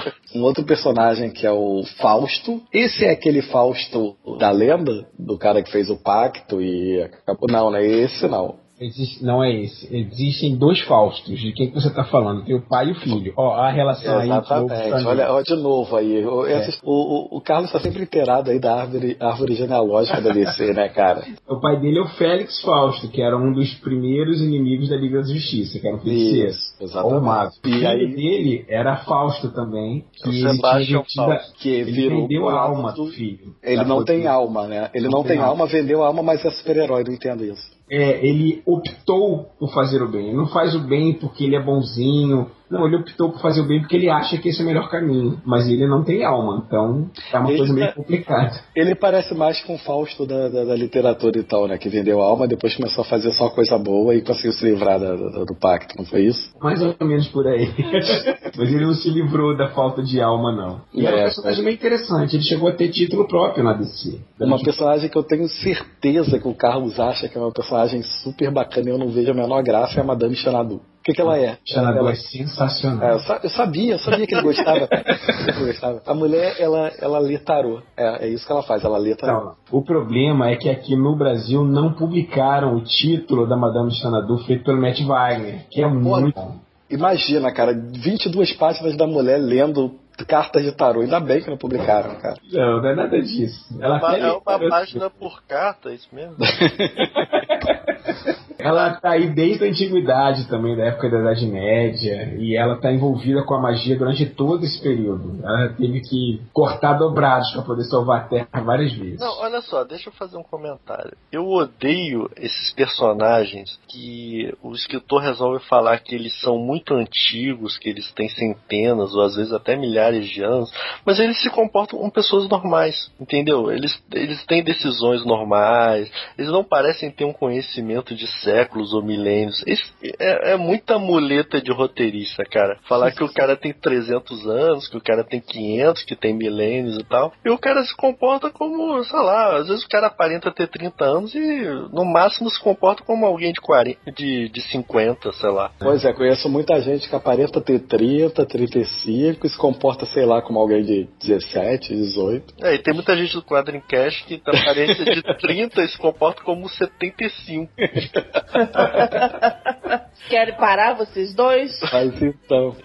Falando em magia, a gente não podia deixar de falar dela, né? Porque, assim, ela tem dois nomes, né? É magia ou encantadora, né? Até porque em inglês é Enchantress, o nome dela. É a Juni Moon. Foi muito conhecida aqui no Brasil por participar das histórias de Esquadrão Suicida, né? Uma pessoa normal que também tem aquela história de falar uma palavra mágica e se transformar. Só que quando ela se transforma, ela, ela pira total, né? Ela vira uma entidade muito mais pro mal do que pro bem, né? Na verdade, ela que reuniu o grupo, né? É, involuntariamente, porque o grupo se reuniu pra lutar contra ela, né? A Liga da Justiça da Dark agora, nos 952. Mas ela não pertence ao grupo, não. Eles realmente se reuniram pra poder lutar contra ela, mas ela não ingressou no grupo depois disso, não. Até porque fica meio esquisito, né? Ela, o Hulk, igual o Hulk dos Vingadores, né? Não ia funcionar. Um outro cara que, de- que não era, não tinha nada a ver com magia, ele era um, um- um Batman com sérias restrições orta- orçamentárias e depois acabou virando o- o- um cara voltado pra magia, que é o Retalho, né? Que depois ficou como se é, ele carregasse várias almas lá nas roupas. O, re- roupa o retalho é o melhor exemplo de cos pobre nos quadrinhos, né, cara? É verdade, né, O cara? cara não consegue nem fazer um uniforme, ele faz um monte de retalho junto e fala que é Eles uniforme. falam mal, mas o retalho original era muito bom. Ah, eu não gosto da nova versão dele ligada à magia, eu acho ridículo. Ah, não, você, você preferiu o Batman com restrições orçamentárias, então. Ah, eu preferia, era muito mais interessante. Meu Deus do céu. Pra você ver, hein? O outro era melhor, imagina esse então, né? E aí veio o Senhor Destino, que aí sim é o Hector Hall, né? O filho Falcão da Noite, quando ele herdou o Elmo de Elmo de Nabur, né? Se tornou o Senhor Destino já com o Geoff Jones escrevendo, até Geoff Jones e David Goyer que trouxeram Sociedade da Justiça de volta, ele era o Senhor Destino das histórias, né? Pra quem leu Sandman, o Hector Hall tem uma participação importante. É, não, é verdade. Ele é um, um- um dos personagens importantes da série e a gente vai falar sobre Sandman em algum momento no futuro. Vamos? Vamos. Esse ano ainda? Vamos. Esse ano ainda? Será? Será? Será? Tomara, né? Vamos. Se a gente já tá falando de Senhor Destino, Sociedade da Justiça, o Carlos tá ali só esperando, só esperando. Não, o Carlos agora vai se molhar todo. Agora, cara, agora é o momento que a gente vai ter que parar um tempo pra ele ir lá limpar a calça. Sentinela, Alan Scott, Lanterna Verde original, e aí? É uma forçação de barra ele tá aqui nessa lista porque ele não é mago, cara. Ele tá virando voltar à magia, tá? Não, mas aí, originalmente, lembre-se que a ideia é que o personagem, os poderes dele eram místicos. Ele não era ele, de certa forma, ele fazia. Todos aqueles poderes que ele tinha com o anel eram de origem mística. Só depois, quando teve, na Era de Prata, a releitura do personagem, é que ele ficou focado na ciência. E esse daí, senhora Globo, é que é o que agora, nos 952, é homossexual e o quadrincast não vê problema nenhum nisso. Deixamos claro, que fique claro. Eu só achei um pouco exagerado da DC o cara ter como arma um anel, a fraqueza, um pedaço de pau e virar homossexual. Eu acho muito, muito estereótipo isso. Mas isso é brasileiro, cara. Brasileiro que vê essa maldade toda. O americano não, Exatamente. não É. vê esses conceitos reunidos. Inclusive o próprio, se eu não me engano, foi o, o- não foi o Jeff Jones, né? Quem tá escrevendo? O James Robson, né? É, James Robson. James Robson. que acusou os, os leitores brasileiros de homofobia, né? Quando foi revelado que o Sentinela seria gay, por causa dos comentários, inclusive em vários sites brasileiros e tal. Isso tudo chegou lá no James Robson e ele declarou um certo repúdio a essa homofobia brasileira, né? Ele até falou que só de raiva ele ia criar um namorado brasileiro por aí. Pô, seria, seria uma boa, um bom tapa na cara aí. Do, do, galera Brasileiro fazendo brasileirice, né? Como sempre. E por último tá um cara que tá sempre aparecendo, é um membro honorário da Liga da Justiça, né? Ele aparece em algum- várias histórias, só que ele nunca aparece quando realmente precisam dele, né, cara? Que é o Vingador Fantasma. Ele nunca Esse aparece aí- ajudar diretamente, né? Ele É, sempre né? aquela, aquelas charadinhas lá, lá, Mestre dos Magos, aquelas coisas assim meio. Vou te ajudar, mas não vou te dar o negócio É. pronto, né? É, é, é o filho da puta, né? Eu sei o que você precisa fazer, sei exatamente o que vai acontecer, mas não vou te falar nada. Ah, Você porque tem que descobrir. é, exatamente. Você tem que descobrir, você tem que. Pô, você tem que ensinar a pescar ao invés de dar o peixe. Porra nenhuma, tô com fome, me dá esse peixe aí. Verdade. O personagem aparentemente é muito poderoso, mas a gente nunca vê o poder dele, né? E eu já comentei isso, eu acho que algum é, quadrincast atrás. Eu achava interessante quando saiu aqui, ainda na época da Abril, historinhas curtas que contavam possíveis origens para o Vingador Fantasma, né? Todas elas poderiam ser verdadeiras, né? Você não sabia qual delas era a real, assim. Nunca ficou definido, ou pelo menos antes dos 952 não tinham. Essa história do Alan Moore, né? Inclusive tem naquele encadernado Histórias do Universo DC pelo Alan Moore. E é bem interessante, mas de qualquer jeito não revela qual é a origem dele, não. Só Isso. dá umas pistas assim, né? Fala que ele ele poderia ser um anjo que nem ficou do lado de Deus, nem, nem ficou do lado do, de Lúcifer na guerra que teve, né? Ficou meio em cima do muro. Tu já vê o caráter do sujeito, né, cara? e é exatamente o que ele faz até hoje. Não aprendeu porcaria nenhuma, né, cara? É, eu acho que naquela época ele chegou pra Deus e falou assim: Olha, eu tenho uma charadinha pra você. Eu acho que alguém tá tramando contra você, mas eu não posso falar quem. Né? E nem posso dizer o que você pode fazer. É, cara. Aí ele foi condenado a fazer isso o resto da vida. É verdade. Pois é, verdade. Enfim, quer dizer, a gente podia aqui falar mais três horas sobre magos, sobre magia, sobre os personagens, porque os quadrinhos têm muito disso, né? A magia dos quadrinhos está sempre presente, assim, mas é, infelizmente o nosso tempo é curto. Existirão outros Halloweens, existirão outros dias das Dia das Bruxas vindo por aí, para que a gente possa estar falando mais sobre, sobre esse tema. Se você achou que alguma coisa ficou de fora, se você acha que a gente deixou alguém muito importante citado aí, como eu disse, nos xinguem aí nos nossos comentários, mandem eh, tweets pra gente aí no arroba quadrim. É, Curtam nossa página no Facebook, Facebook barra Quadrincast, lá vocês também podem nos xingar por ter esquecido alguém, né? Mandem fotos, etc, de cosplay satana, se quiserem. Olha só o que, que eu tô fazendo. Mas enfim, isso. Ou mandem e-mails também pro quadrincast, arroba quadrim.com.br e Parangaricutiri Miruaro!